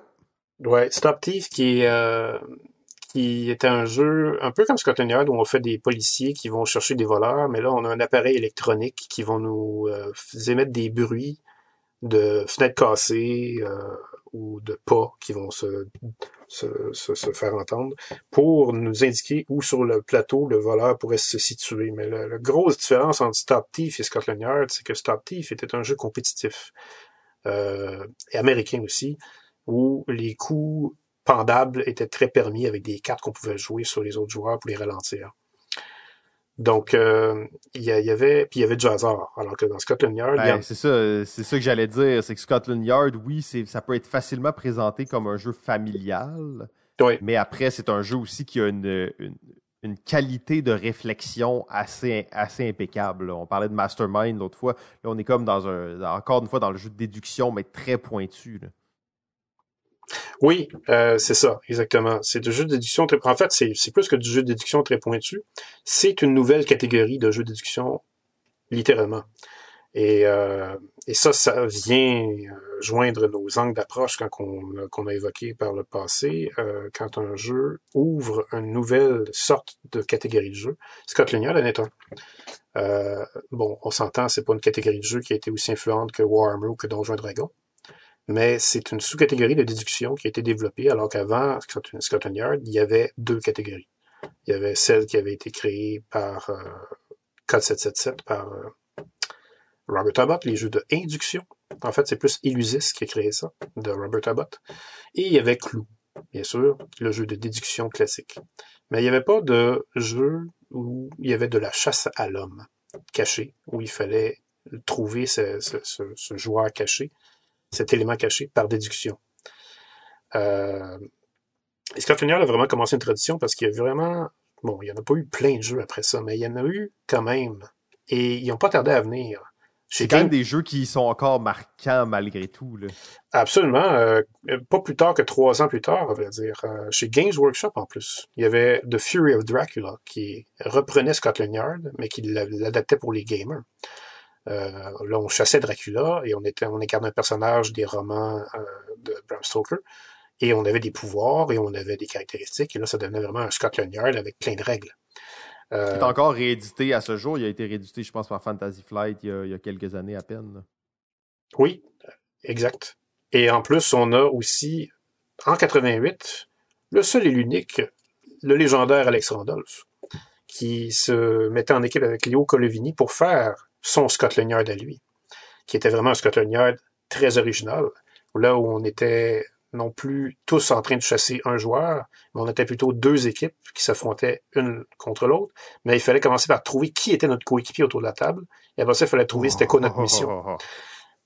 Euh, et mais ça se déplaçait, les, les, choses, les, les, déplacements sur le jeu se faisaient vraiment de façon très similaire à Scotland Yard. Et puis, ben, après ça, il y en a eu d'autres encore. Euh. Mais non, mais là, Pierre, je veux pas. Euh, mais là, les gens sont comme à la maison. Mais là, Pierre, c'est quoi le jeu? C'est quoi le jeu? le jeu d'Alex Randolph et de Léo Colovini que t'as pas nommé. Ah, c'est vrai. Euh, les gens sont comme, eh, moi, je veux jouer à ce jeu-là, mais je peux pas. C'est Incognito. Ça a été aussi traduit par Intrigue à Venise. Donc, c'est d'ailleurs dans mon top 10 de tous les temps. Donc, euh, c'est à jouer. Mais seulement, le seul défaut de ce jeu-là, c'est qu'il doit se jouer à 4. Absolument 4. C'est le seul défaut, mais ce jeu-là, c'est impeccable, en fait. Ouais. Euh, puis bon, après ça, on pourrait en nommer d'autres encore, mais euh, c'est vraiment ça, Scotland Yard. C'est tout un nouveau genre qui est né et un genre fascinant parce que c'est très, très facile de se laisser emporter par l'enquête qu'on fait et c'est même très facile de se laisser emporter par, euh, par euh, le rôle qu'on incarne si on se cache. Parce que ah, ben, en fait, les, deux rôles sont très forts dans ce jeu-là. Et souvent, les, jeux asymétriques, tu un rôle des fois qui est comme un peu moins intéressant. Les gens veulent moins le faire, mais dans ce jeu-là, les deux rôles sont tellement forts. En fait, comme tu dis, ils sont immersifs. Euh, ben, très fortement.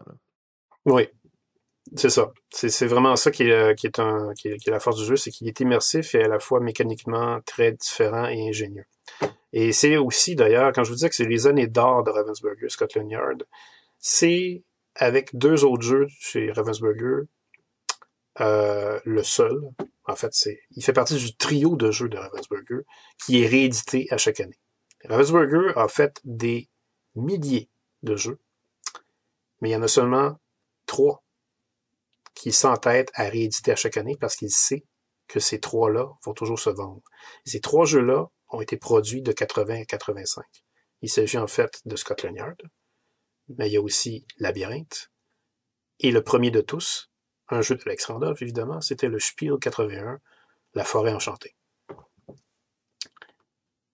Mm-hmm. ben, en fait, ça, c'est, je suis content que tu t'apportes cet aspect-là. Là, dans le fond, on avait parlé un peu des, des mécaniques de jeu, des mécanismes de jeu qui se faisaient, euh, si on veut, euh, réécrire et dépasser par des nouveaux jeux qui sortaient, qui faisaient les choses de manière plus élégante, de manière plus intelligente, de manière plus accessible, peu importe. Mais Scotland Yard, c'est un peu aussi la preuve que des, même si on le sait, là, mais c'est une des preuves que les vrais classiques existent et que ces jeux-là ne seront probablement pas dépassés. Oui, il y a d'autres jeux qui vont reprendre la même chose, mais ils ne seront pas effacés de l'histoire du jeu parce qu'ils vont rester, encore une fois, jouables année après année. Oui, tout à fait.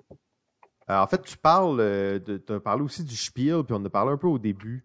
Euh, on oublie souvent le Spiel, c'est le début du Spiel à cette époque-là. c'est comme ça fait cinq ans à peu près que ça existe, quelque chose comme ça.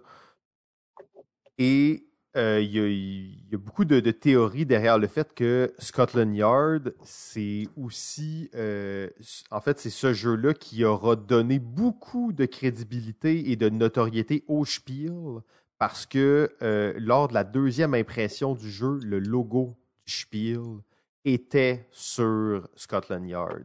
Et donc, on oublie que le Spiel, au début, c'était un prix, euh, on ne va pas dire un prix obscur, mais c'était pas nécessairement le prix le, le plus connu. Là, en 1983, un prix allemand. Euh, mais ce jeu-là aura vraiment donné de la notoriété au prix. Bien entendu, le prix s'est bâti avec les années, mais euh, un des premiers jeux qui aura permis au Spiel de se démarquer, en fait.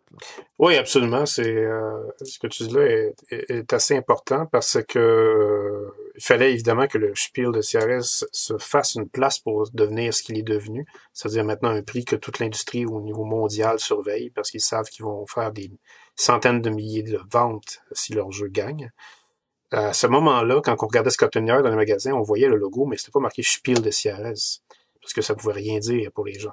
C'était plutôt écrit prix du meilleur jeu en Europe sur le symbole du Spiel de CRS. Oh, intéressant, intéressant.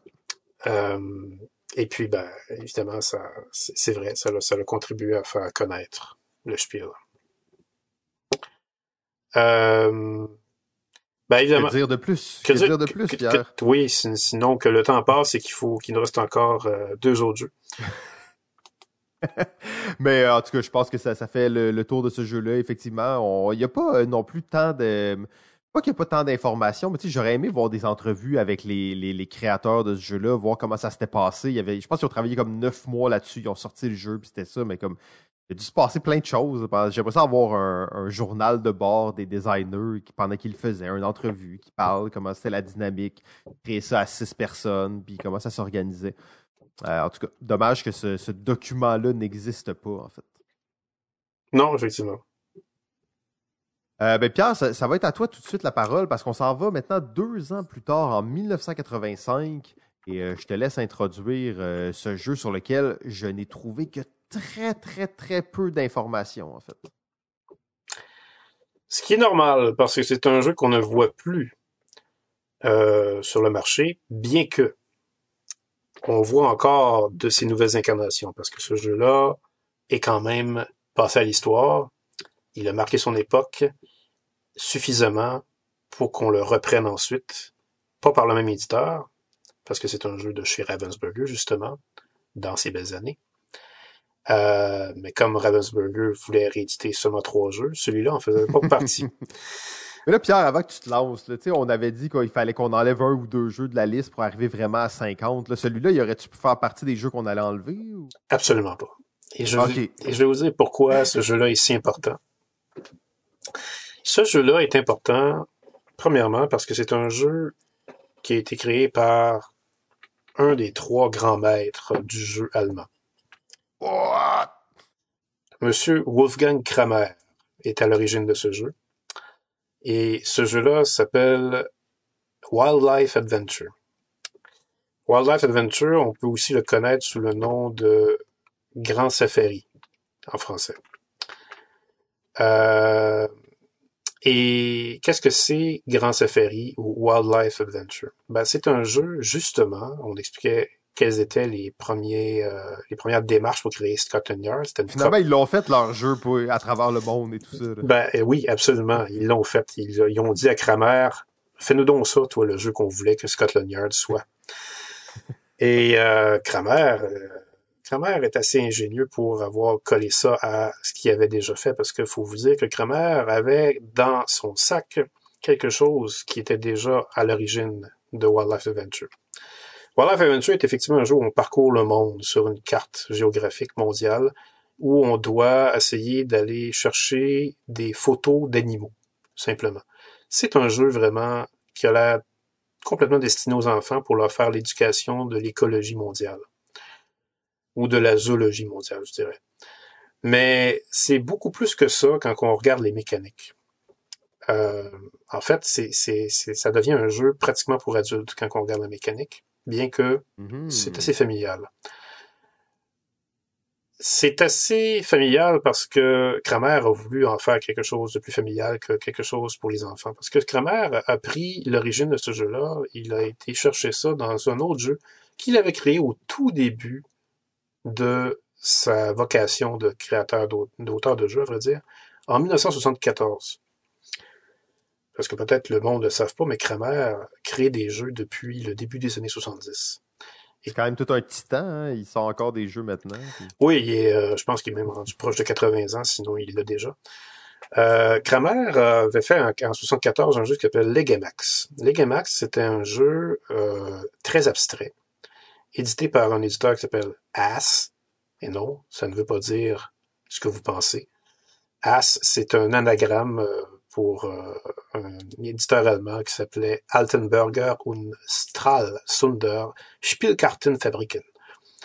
Euh, c'est un éditeur allemand qui n'existe plus aujourd'hui, mais euh, bon, peut-être euh, vous connaissez l'un de leurs plus grands succès qui s'appelle Schotten Totten. Mhm. Ils ont produit le jeu de Legamax de Kramer à 74. C'est un jeu abstrait où on joue des cartes avec des chiffres pour aller euh, rejoindre ces mêmes chiffres sur un damier. Euh, chaque croisement de lignes sur le damier a des chiffres qui sont euh, associés aux chiffres qu'on joue avec les cartes. Et on va faire des chemins sur le damier. On va, sur chacune des lignes entre chaque chiffre, on va placer des bouts de bois, des espèces de rillettes de bois. Des bouts de bois qui vont faire des chemins, finalement. Et ces chemins-là vont faire des connexions. Et le but, c'est de connecter des chiffres ensemble. Et c'est simplement... Il y, a, il y a quelques règles de plus, mais c'est très, très épuré comme jeu. Et bien sûr, ça n'a pas eu vraiment le succès escompté à l'époque. C'était beaucoup trop austère, surtout pour un jeu pour enfants, alors que sur la boîte du jeu, on voit des enfants. Alors on se demande vraiment à quel point on veut intéresser les enfants avec ça. Euh, mais Ouais, 74, on est ailleurs. Là. on est ailleurs. Euh, C'était l'époque où il fallait mettre des photos sur les boîtes de jeu, comme on l'avait vu avec Mastermind. Mais là, on n'était pas vraiment dans le côté sexy de Mastermind ici. Donc, Kramer a voulu se reprendre avec Wildlife Adventure. Il a été chercher son mécanique, ses mécaniques de, ses mécanismes, excusez-moi, de, de chemin à poser sur un plateau. Mais là, il a voulu coller ça au thème de course autour du monde que Ravensburger souhaitait faire avec un jeu. Et ça fonctionnait à merveille. Parce que là, il a inventé d'autres règles avec ça qui permettaient vraiment de enrichir le phénomène.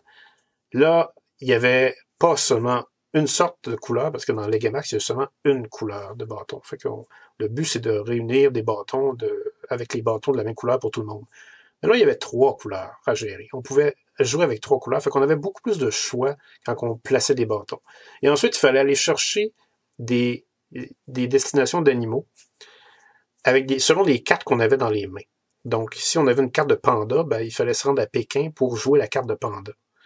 Mais bon, il fallait vraiment la jouer au moment où il y avait un bâton qui se posait pour aller rejoindre Pékin. Parce qu'après ça, si un bâton partait de Pékin pour l'ailleurs et qu'on n'avait pas joué notre carte à temps, on était pris avec notre carte. Alors, il fallait être très attentif au jeu parce qu'un autre joueur pouvait placer le bâton qui se rendait à Pékin à notre place. Et là, c'était vraiment une, tension qui pouvait se produire si on n'était pas attentif. Il y avait également euh, le fait que des objectifs communs pouvaient se, se donner. C'est-à-dire qu'il pouvait y avoir des cartes sur le bord du plateau qu'on pouvait aller chercher si on les avait pas dans les mains.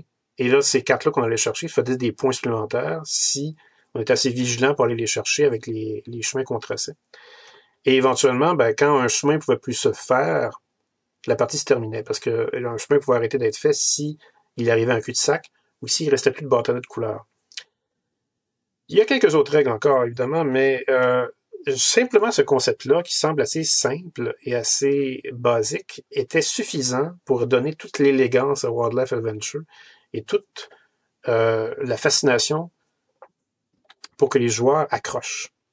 Et les joueurs ont accroché. Pas juste un peu. l'air de sentir vraiment que tu te déplaces avec cette espèce de système de réglettes et de bâtonnets. Oui, euh, ça donne vraiment l'impression de voyage. Et en plus, le fait qu'on connaissait, on apprenait c'était quoi les animaux à travers le monde, ça donnait une petite plus-value au jeu qui donnait euh, une sensation de bon feeling, qu'on devenait un petit peu plus intelligent. Comme Wingspan peut l'être. Comme Wingspan peut l'être, exactement.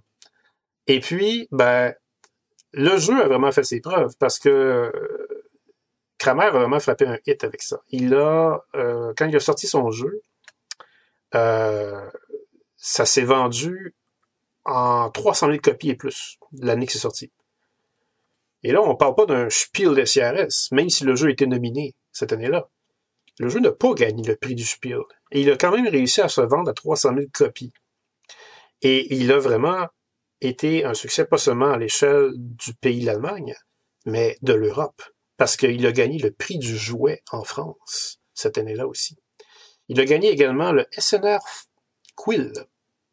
Le euh, SNR FEDER, excusez-moi.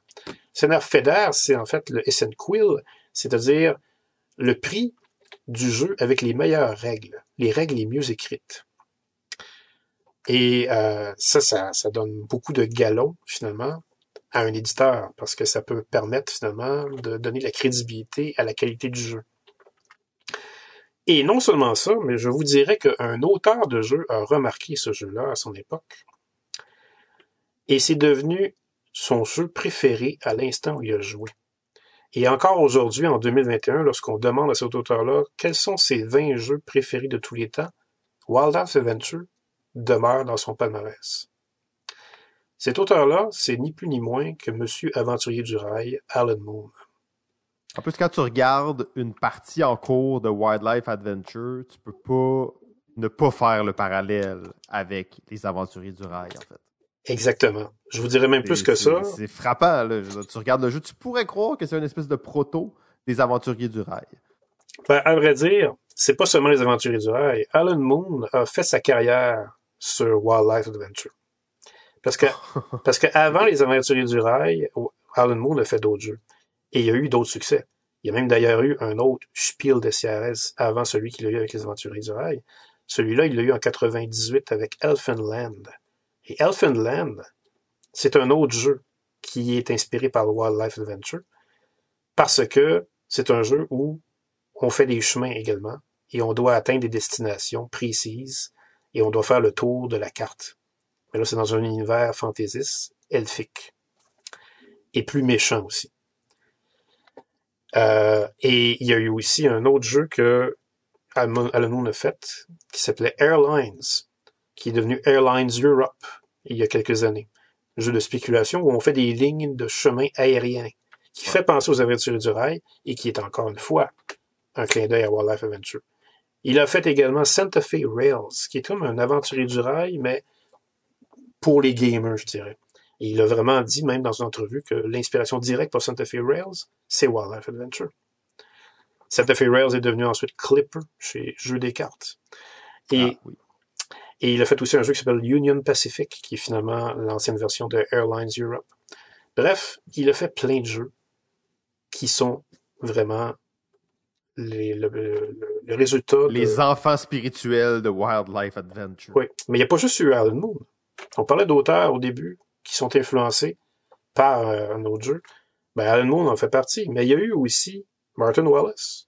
Martin Wallace a fait un jeu qui s'appelle Steel Driver en 2008. Jeu de train aussi, qui se fait exactement pareil comme, ben, pas exactement pareil, mais qui fait penser beaucoup à Wildlife Adventure et qui fait penser beaucoup aussi au jeu d'Alan Moon, Santa Fe Rails. Quand vous pensez à Brass, ben, il y a du Wildlife Adventure dans Brass de Martin Wallace. Parce que quand vous faites les chemins qui lient les villes ensemble avec vos trains puis vos bateaux, vos canaux en fait, pour essayer de faire migrer vos ressources et pour essayer de faire finalement des points, ben c'est du Wildlife Adventure très sophistiqué que vous faites là.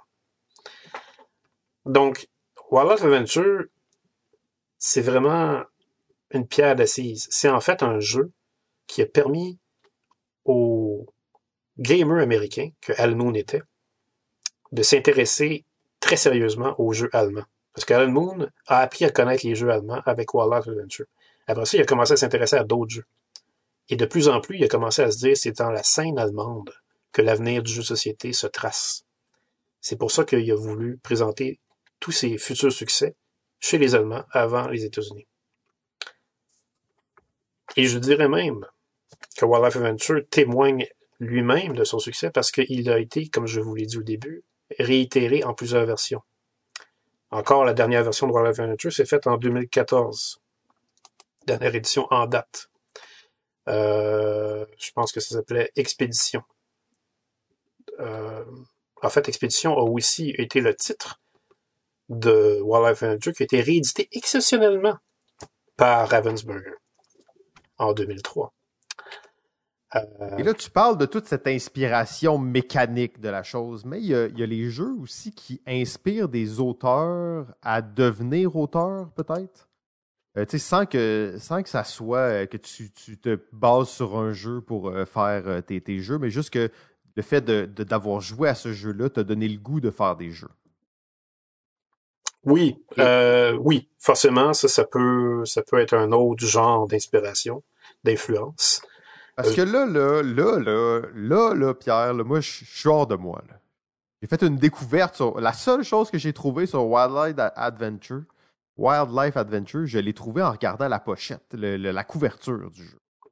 Oui, effectivement, il y a ça aussi. C'est ça. personne m'avait jamais parlé de ça avant. Pourtant, moi, j'ai parlé de, de, de- de- En tout cas, vous allez comprendre. En fait, je, je parle bien entendu de euh, Richard Breeze, l'auteur de Keyflower et toute la série Key, mais d'autres jeux très classiques, qui lui a découvert le, jeu Wildlife Adventure quand il était. euh, quand il était plus jeune, en fait, et c'était un, un classique à la maison. Euh, Adventure, c'est, pas nécessairement le jeu qui l'a rendu designer, mais c'est un des jeux qui aura formé sa jeunesse. Et le jeu Inhabit the Earth, vous savez, ce jeu que j'apprécie particulièrement, qui a une couverture absolument unique. Euh, Inhabit the Earth, un, dessin sur la, couverture qui est immanquable, en fait. Ça pourrait empêcher les gens de jouer. En fait, je me suis toujours dit, on dirait un vieux Ravensburger. C'est bizarre, je me suis toujours dit ça. Et en fait, c'est euh, la copie, c'est un hommage à la couverture de Wildlife Adventure, en fait, obtenue euh, avec la permission de, l'illustrateur de euh, Wildlife Adventure ainsi que Ravensburger. Alors, il a pu faire un hommage. La couverture de Inhabit the Earth, c'est un hommage au jeu Wildlife Adventure. C'est exactement la même pochette, la même couverture, mais dessinée par, euh, par la femme de, de Richard. C'est quoi son nom déjà? Je vais vous retrouver ça, je pense que c'est Lucy, mais euh, c'est elle qui fait son artwork pour tous ses jeux. Et c'est la même couverture, mais faite dans son style à, elle. Donc, euh, une autre forme d'inspiration aussi qui, est très, très pointue. C'est presque un Easter egg, mais quand même, je trouvais ça vraiment intéressant. Euh, pour conclure, désolé, c'est Ju- Juliette Breeze, son nom. Oui, Simon, tu as, bien pointé.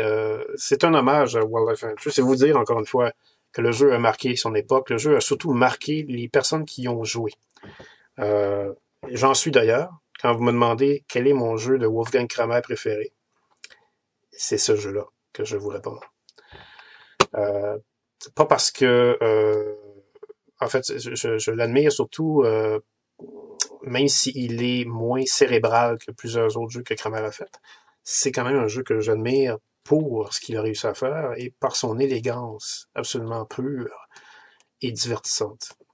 Euh, ben, très cool, Pierre. Tu, m'as convaincu finalement que ça avait sa place euh, en, me disant que ça t'a inspiré toi et ça a une influence sur toi. Comme ça il, il, fallait, que je dise ça. Hein, parce que c'était pas assez de dire que la carrière d'Alan Moon était basée sur Wild Adventure. Non, ça c'est quand même une influence légère.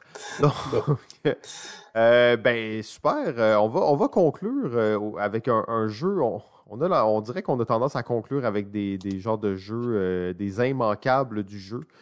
Euh, un autre jeu qui est totalement dans la lignée de Trivial Pursuit. En fait, quand c'est sorti, c'était le nouveau Trivial Pursuit.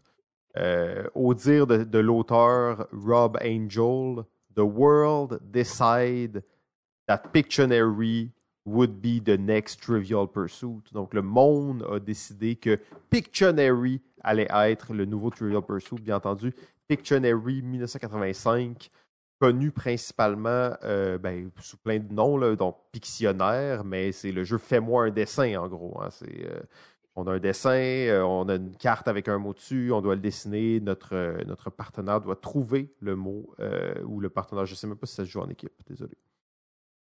Ça se joue en équipe, Pictionary. Ouais, ça, le partenaire doit, doit trouver. Oui. Tout ça part d'un type Rob Angel, 18 ans, est en école de, des affaires, en fait, et donc il veut être comme son père, un homme d'affaires, tout ça. Et euh, trouve que c'est vraiment important, ces, choses-là. Euh, veut, veut s'investir. Et euh, finalement, bon, son père perd son emploi, il se retrouve à devoir choisir est-ce qu'il veut continuer là-dedans ou non. Finalement, il décide de continuer là-dedans et emprunte 2000 dollars à son oncle pour euh, continuer l'école des affaires. Ça a l'air d'une anecdote un peu, un peu champ gauche, mais vous allez voir que ça va revenir un peu plus tard. Finalement, justement, il termine l'école, rembourse sa dette, tout ça, et est attiré particulièrement par tout ce qui est marketing, donc développer des produits, tout ça, et pas tant intéressé par tout l'aspect administration. Pas trop sûr de, de qu'est-ce qu'il veut faire dans la vie. Euh, vit une vie quand même assez tranquille, habite avec ses amis, euh, des deux colocs, en fait, ils sont, ils sont en appartement. Et un soir, ils sont en train de, boire une bière. Euh, peut-être plusieurs, mais bon, la légende ne le dit pas. Et ils jouent au jeu du, en fait, au jeu de fais-moi un dessin. Dans le fond, il cherche des mots dans le dictionnaire, il essaye de deviner, il dessine le mot, il essaie de deviner c'est quoi. Et il joue à ça toute la nuit, il s'amuse bien. En fait, il joue à ça de façon régulière. Et un soir, justement, il dit Hey, ça, ça ferait un bon jeu de société. On est dans la lignée de Trivial Pursuit et de la mode des jeux à grand déploiement, l'histoire classique de l'entrepreneur qui hypothèque sa maison pour faire un jeu de société. Euh, donc, ça, c'est comme le, mythe est né et, euh, existe à travers le monde. Il prend, quelques notes là-dessus, ça va vous sembler fou, qu'est-ce que je vais vous dire, mais en fait, c'est que il n'arrive pas à concevoir comment le jeu va fonctionner en, fait, il n'arrive pas à se dire comment est-ce que les gens vont choisir les mots pour écrire les, en fait comment ils vont faire pour écrire les mots euh, pour choisir les mots. Donc il ne sait pas comment les gens vont il dit je peux pas imaginer que les gens vont prendre un dictionnaire puis qu'ils vont choisir les mots dedans. Euh, je peux pas mettre fait qu'il est comme bloqué à cette étape où puis là vous sûrement que vous dites à la maison que c'est un peu bizarre mais on est à une autre époque et on s'entend que Rob Angel, on a, on a vu plein de types de gens, mais c'est pas un, joueur fervent de tous les jeux de société et tout ça. Tu sais, c'est quelqu'un qui aime jouer à des jeux comme ça, mais c'est pas, pas le, grand designer de jeux qui en, fait une carrière. Donc, il ne sait pas comment il va régler ce problème-là. Finalement, il part, euh, il part trois ans en Europe, puis euh, il s'en va en backpack. Il fait sa vie en Europe. Je sais pas si Pierre, tu voulais parler de cette période-là de sa vie ou? Euh, non, pas forcément. Continue. non, c'est bon. C'est juste, c'est comme il est parti trois ans en Europe, il revient, il trouve ses notes. De, ça fait trois ans qu'il est parti en Europe, il retrouve, il revient chez lui. Bon, il déménage ses affaires, il retrouve ses vieilles notes de son jeu, puis il dit ah comment comment on va faire pour, pour faire ça encore? Il est comme revenu là-dessus et il reçoit en cadeau de sa mère le jeu Trivial Pursuit, le gros jeu du moment qui fait le buzz. Il reçoit ça et euh, il commence à jouer un soir avec ses amis et dès qu'il prend la première carte, et là, il réalise c'est bon, je vais je, sais comment faire, je vais imprimer les mots sur des cartes. Et là, bon, il, y a eu, il y a aussi l'idée du plateau, parce que le plateau de Pictionary, il y a un plateau dans Pictionary, on ne réalise pas toujours, mais il y a un plateau avec des cases colorées. Et ça lui a donné la même idée en voyant le plateau aux cases colorées de Trivial Pursuit. Donc c'est comme si toute cette idée-là d'un jeu que tout le monde pas connaissait, mais tu sais, c'était un jeu de, de dessin puis de mots. ça a toujours existé d'une certaine façon. Pas toujours, mais bon, c'était là, c'était dans l'air, les gens jouaient à ça, mais c'était pas commercialisé. Et en voyant Trivial Pursuit, c'est comme s'il y avait eu l'illumination de comment est-ce qu'il devait faire le sien. Euh, et là, bon, c'est l'histoire classique hein, de, de, la compagnie qui euh, va contre vent et marée, qui emprunte. Les... En tout cas, il y, a, plusieurs étapes là, où au final, il a acheté un dictionnaire à 4 piastres et il a, il écrit une liste de mots. C'était sa première étape. Il a fait des mots. Il connaissait rien. C'était une autre époque. C'était pas l'époque de l'Internet. Donc, pour euh, faire le jeu, pour le produire, en fait, il devait trouver des gens qui faisaient des boîtes, des gens qui faisaient de l'imprimerie, des gens qui faisaient des cartes, des gens qui faisaient. Donc, il devait rassembler tous ces gens-là. Il, a été dans les pages jaunes, hein, puis il a simplement appelé des compagnies qui faisaient ces choses-là. Il s'est retrouvé à travailler avec neuf compagnies différentes qui lui envoyaient toutes les pièces de son prototype chez lui. Euh, parce que lui, il était là, il faut que je fasse ça, c'est ma vie, c'est ça qu'il faut que je fasse. Et euh, juste pour vous dire, à l'époque, ça lui coûtait 22 dollars par copie et il vendait le jeu 15$. Euh, pour faire sa première production, il a dit il faut quand même que je le fasse. Son oncle lui a prêté les 25 000 requis pour euh, faire euh, cette, cette, première run du jeu, en fait, cette première impression du jeu. Et euh, ben, en fait, si j'ai bien suivi l'histoire, tout de suite après, ils en ont printé 10 000, après, ils en ont imprimé 20 000, après, ils en ont réimprimé 20 000. Et là, en fait, ils ne pouvaient même plus pallier à la demande. Il a fallu qu'ils commencent à faire un système de royauté avec des vrais producteurs de jeux qui allaient distribuer le jeu partout sur la planète. Euh, j'ai résumé ça assez, assez rapidement. Là, Pierre, j'imagine que tu veux probablement ajouter quelques, quelques détails là-dessus. Je te dirais que tu as quand même dit pour moi ce qui était le plus important, à part le fait que euh, eh ben, il pouvait quand même passer, il a, quand même connu des, des, euh, des, moments assez pénibles avant de connaître le succès. il pouvait prendre jusqu'à 16 heures par jour pendant des semaines de temps à, rassembler des boîtes de ses premiers Pictionary. euh, et puis, ben, ça faisait en sorte qu'il pouvait réussir à remplir les commandes qui pouvaient aller jusqu'à 10 000 jeux à la fois parfois. Euh, ça fonctionnait vraiment d'une façon remarquable parce que, sans le savoir, Angel avait été chercher une idée, encore une fois, comme, euh, comme Jenga avait été trouvé. Euh, c'est-à-dire que. Dès qu'il était tellement simple que tout le monde pouvait l'imaginer, mais que personne ne l'avait fait. Oui, c'est ça. Parce qu'on s'imagine que quand on dessine pour faire devenir quelque chose à quelqu'un, ça, ça, doit être depuis l'Antiquité qu'on fait ça. Eh bien non, absolument pas. Avant que Pictionary arrive en 85 sur le marché du jeu, il n'existait absolument aucun jeu dans l'industrie qui avait été produit qui faisait cette chose-là. Alors, M. Angel, dans toute sa naïveté, a inventé le jeu de mime par dessin. Parce que le jeu de mime existait, lui. Euh, d'ailleurs, c'est pour ça que son, euh, son colocataire avait décidé d'appeler son jeu, quand il l'avait inventé, il avait décidé de l'appeler Mime sur papier. Charades on paper. Et, euh, et c'était vraiment ça. Quand on y pense, c'est vraiment ça, le, jeu de Pictionary qui est devenu finalement au Québec Fais-moi un dessin. Et vous avez vous connaissez probablement Fais-moi un dessin, pas à cause que c'est la version québécoise du jeu Pictionary, mais plutôt parce que c'était l'émission qui passait à TVA dans les années 80, pour ceux qui sont assez vieux pour la connaître, avec ce bon vieux Yves Corbeil, euh, qui animait le jeu, avec les vedettes qu'il recevait, qui, qui dessinaient sur des grandes feuilles blanches. Fais-moi un dessin est devenu... Moi, j'ai connu Pictionary à cause de Fais-moi un dessin. Je connaissais pas Pictionary avant de connaître Fais-moi un dessin. Euh, alors, quand j'ai vu Pictionary pour la première fois, je me suis dit, écoute, les Américains ont copié les Québécois, mais non, c'était pas du tout ça. c'était pas du tout ça. J'étais, complètement innocent à cette époque-là. Je, ne savais pas à quel point Pictionary était un, phénomène euh, comme comme peut-être pas aussi gros que Real Pursuit, mais quand même. Mais c'était pas, on était quand même dans la même veine. Hein. Oui, euh, tout à fait. Et, euh, et puis, bien sûr, ben, Pictionary s'est fait... Euh, la compagnie a été achetée éventuellement. Euh, deux fois plutôt qu'une. Parce que c'est bien sûr ce bon vieux Hasbro qui peut pas s'empêcher de mettre ses pattes partout, qui est arrivé en 94 pour acheter les droits euh, nord-américains de vendre Pictionary. Et euh, la marque Pictionary au complet s'est fait acheter par Mattel euh, en 2000 pour un modique somme de 29 millions de dollars. Et ça, ça s'ajoutait déjà aux beaux millions de dollars dont M. Angel pouvait jouir. C'est d'ailleurs pour ça qu'il a pris sa retraite en 2000 à l'âge de 42 ans pour vivre pleinement de sa richesse avec ses trois enfants et sa femme. D'ailleurs, ce qui est assez intéressant, au début, je parlais de son, son désir d'être un, homme d'affaires et tout ça. Finalement, ça s'est converti dans, l'entrepreneuriat, mais il cherchait vraiment une idée qui allait, en faire sa business. Donc, c'est comme né. Oui, il voulait faire ce jeu-là, il croyait vraiment, mais il y avait un.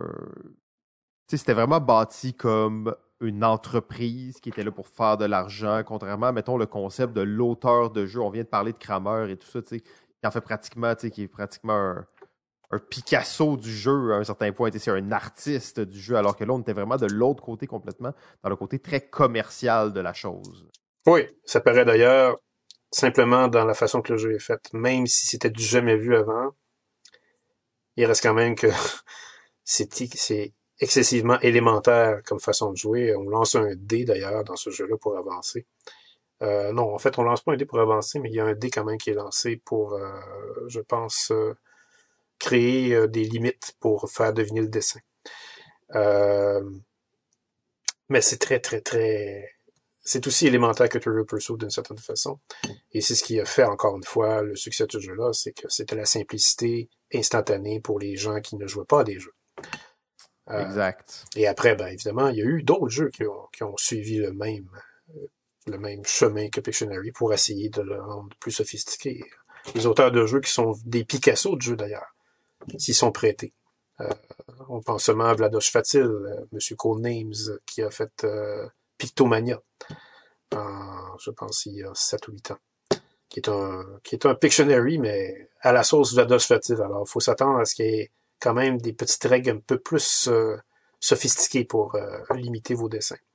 Ben, en fait, les jeux de devinettes de dessin, euh, tu parlais de Warhammer tantôt, là, les jeux de devinettes de dessin, on les compte plus depuis un certain temps. Il y en a chaque année qui continuent de sortir, puis c'est toujours une réinvention, mais au final, ça reste de faire deviner quelque chose en dessinant quelque chose. Oui, euh, oui, donc tout, un, tout, un colosse. En fait, euh, c'est ça, c'est sûr que pour faire les épisodes, on cherche l'information à plein d'endroits différents. Moi, j'aime bien essayer d'écouter des entrevues avec les, euh, les auteurs, les autrices, si c'est possible. Et ce qui est quand même drôle, c'est qu'il y a beaucoup d'entrevues avec Rob Angel, mais c'est toujours des entrevues dans des podcasts ou dans des chaînes de, sur l'entrepreneurship. C'est pas sur le design de jeu. En fait, c'est toujours des chaînes sur euh, des entrepreneurs qui ont, qui ont réussi un projet entrepreneurial. Donc, c'est quand même intéressant de voir comment, euh, comment ça a été fait. Puis oui, je pense qu'ils ont été très confortables de la chose. Euh, je pense pas qu'ils s'en cachent non plus beaucoup. Là. Non, non, non. Vraiment pas, non. D'ailleurs, il a écrit un livre sur son succès. Hmm. Qui est sorti cette année. C'était, je crois, l'année passée. Ouais, c'est l'année en 2020, en fait, que, son livre est sorti. Fait que, ben, je pense que ça, ça fait le tour de nos jeux d'aujourd'hui. On a réussi à faire ça en bas de deux heures. Euh. Oui, on commence à donner professionnel. Ouais, ouais c'est ça. On est prêt pour la télé et tout. Là. Euh, donc, euh, la, prochaine fois, on, ben, on, va, on va être un peu plus tard. Alors là, on est rendu à 85. On commence à approcher là, de, de jeux qui vont être plus familiers, peut-être avec, avec les gens qui nous écoutent aussi, quoique la plupart des jeux dont on parle sont, sont assez connus. Là. Mais euh, bien hâte de voir les, prochains épisodes, tout un marathon qu'on se, fait. On approche la mi-saison euh, la semaine prochaine déjà. Ça va vite. Mettez dans votre calendrier la date du 9 octobre. Sinon, euh, vous êtes encore là après deux heures. Merci beaucoup. Merci aussi énormément, un énorme merci aux Patreons qui, rendent, qui rendent tout ça possible. En fait, c'est pour vous qu'on le fait. on sait que pendant les, saisons, on vous oublie un peu plus le jeudi soir pour les, les Patreons exclusifs Mais euh, merci beaucoup d'être là. Merci beaucoup d'être avec nous dans l'aventure. Vive la nation balado ludique. Plein de belles choses qui s'en viennent pour nous à l'automne. On va pouvoir vous parler des nombreux projets sur lesquels on travaille. Euh, vous les connaissez déjà pas mal. Je pense qu'après deux heures, c'est peut-être pas le moment de se lancer là-dedans. Fait que Pierre, euh, ben, je te remercie encore énormément pour tout ton savoir et, et, tes connaissances que tu partages avec nous sans, sans gêne. Oui, ben écoute, j'essaye des fois d'avoir une petite gêne, mais c'est toujours difficile. ben, tu deux heures, c'est pas si pire. C'est une petite gêne, c'est correct. On, on va s'améliorer avec le temps, mais je pense quand même que le, contenu est, au rendez-vous. C'est, euh, ça serait difficile de couper vraiment là, dans, dans qu'est-ce qu'on dit. Bon, on pourrait peut-être couper la partie luxuriante euh, de Life of the Party. Mais à part de ça, à part de ça, je pense qu'on peut garder le reste, ouais. Ouais, c'est ça. Il n'y a, pas, a pas beaucoup à couper. Fait que, ben, tout le monde, on se retrouve l'année prochaine, euh, l'année prochaine, la semaine prochaine. Pierre, à la semaine prochaine. Exactement.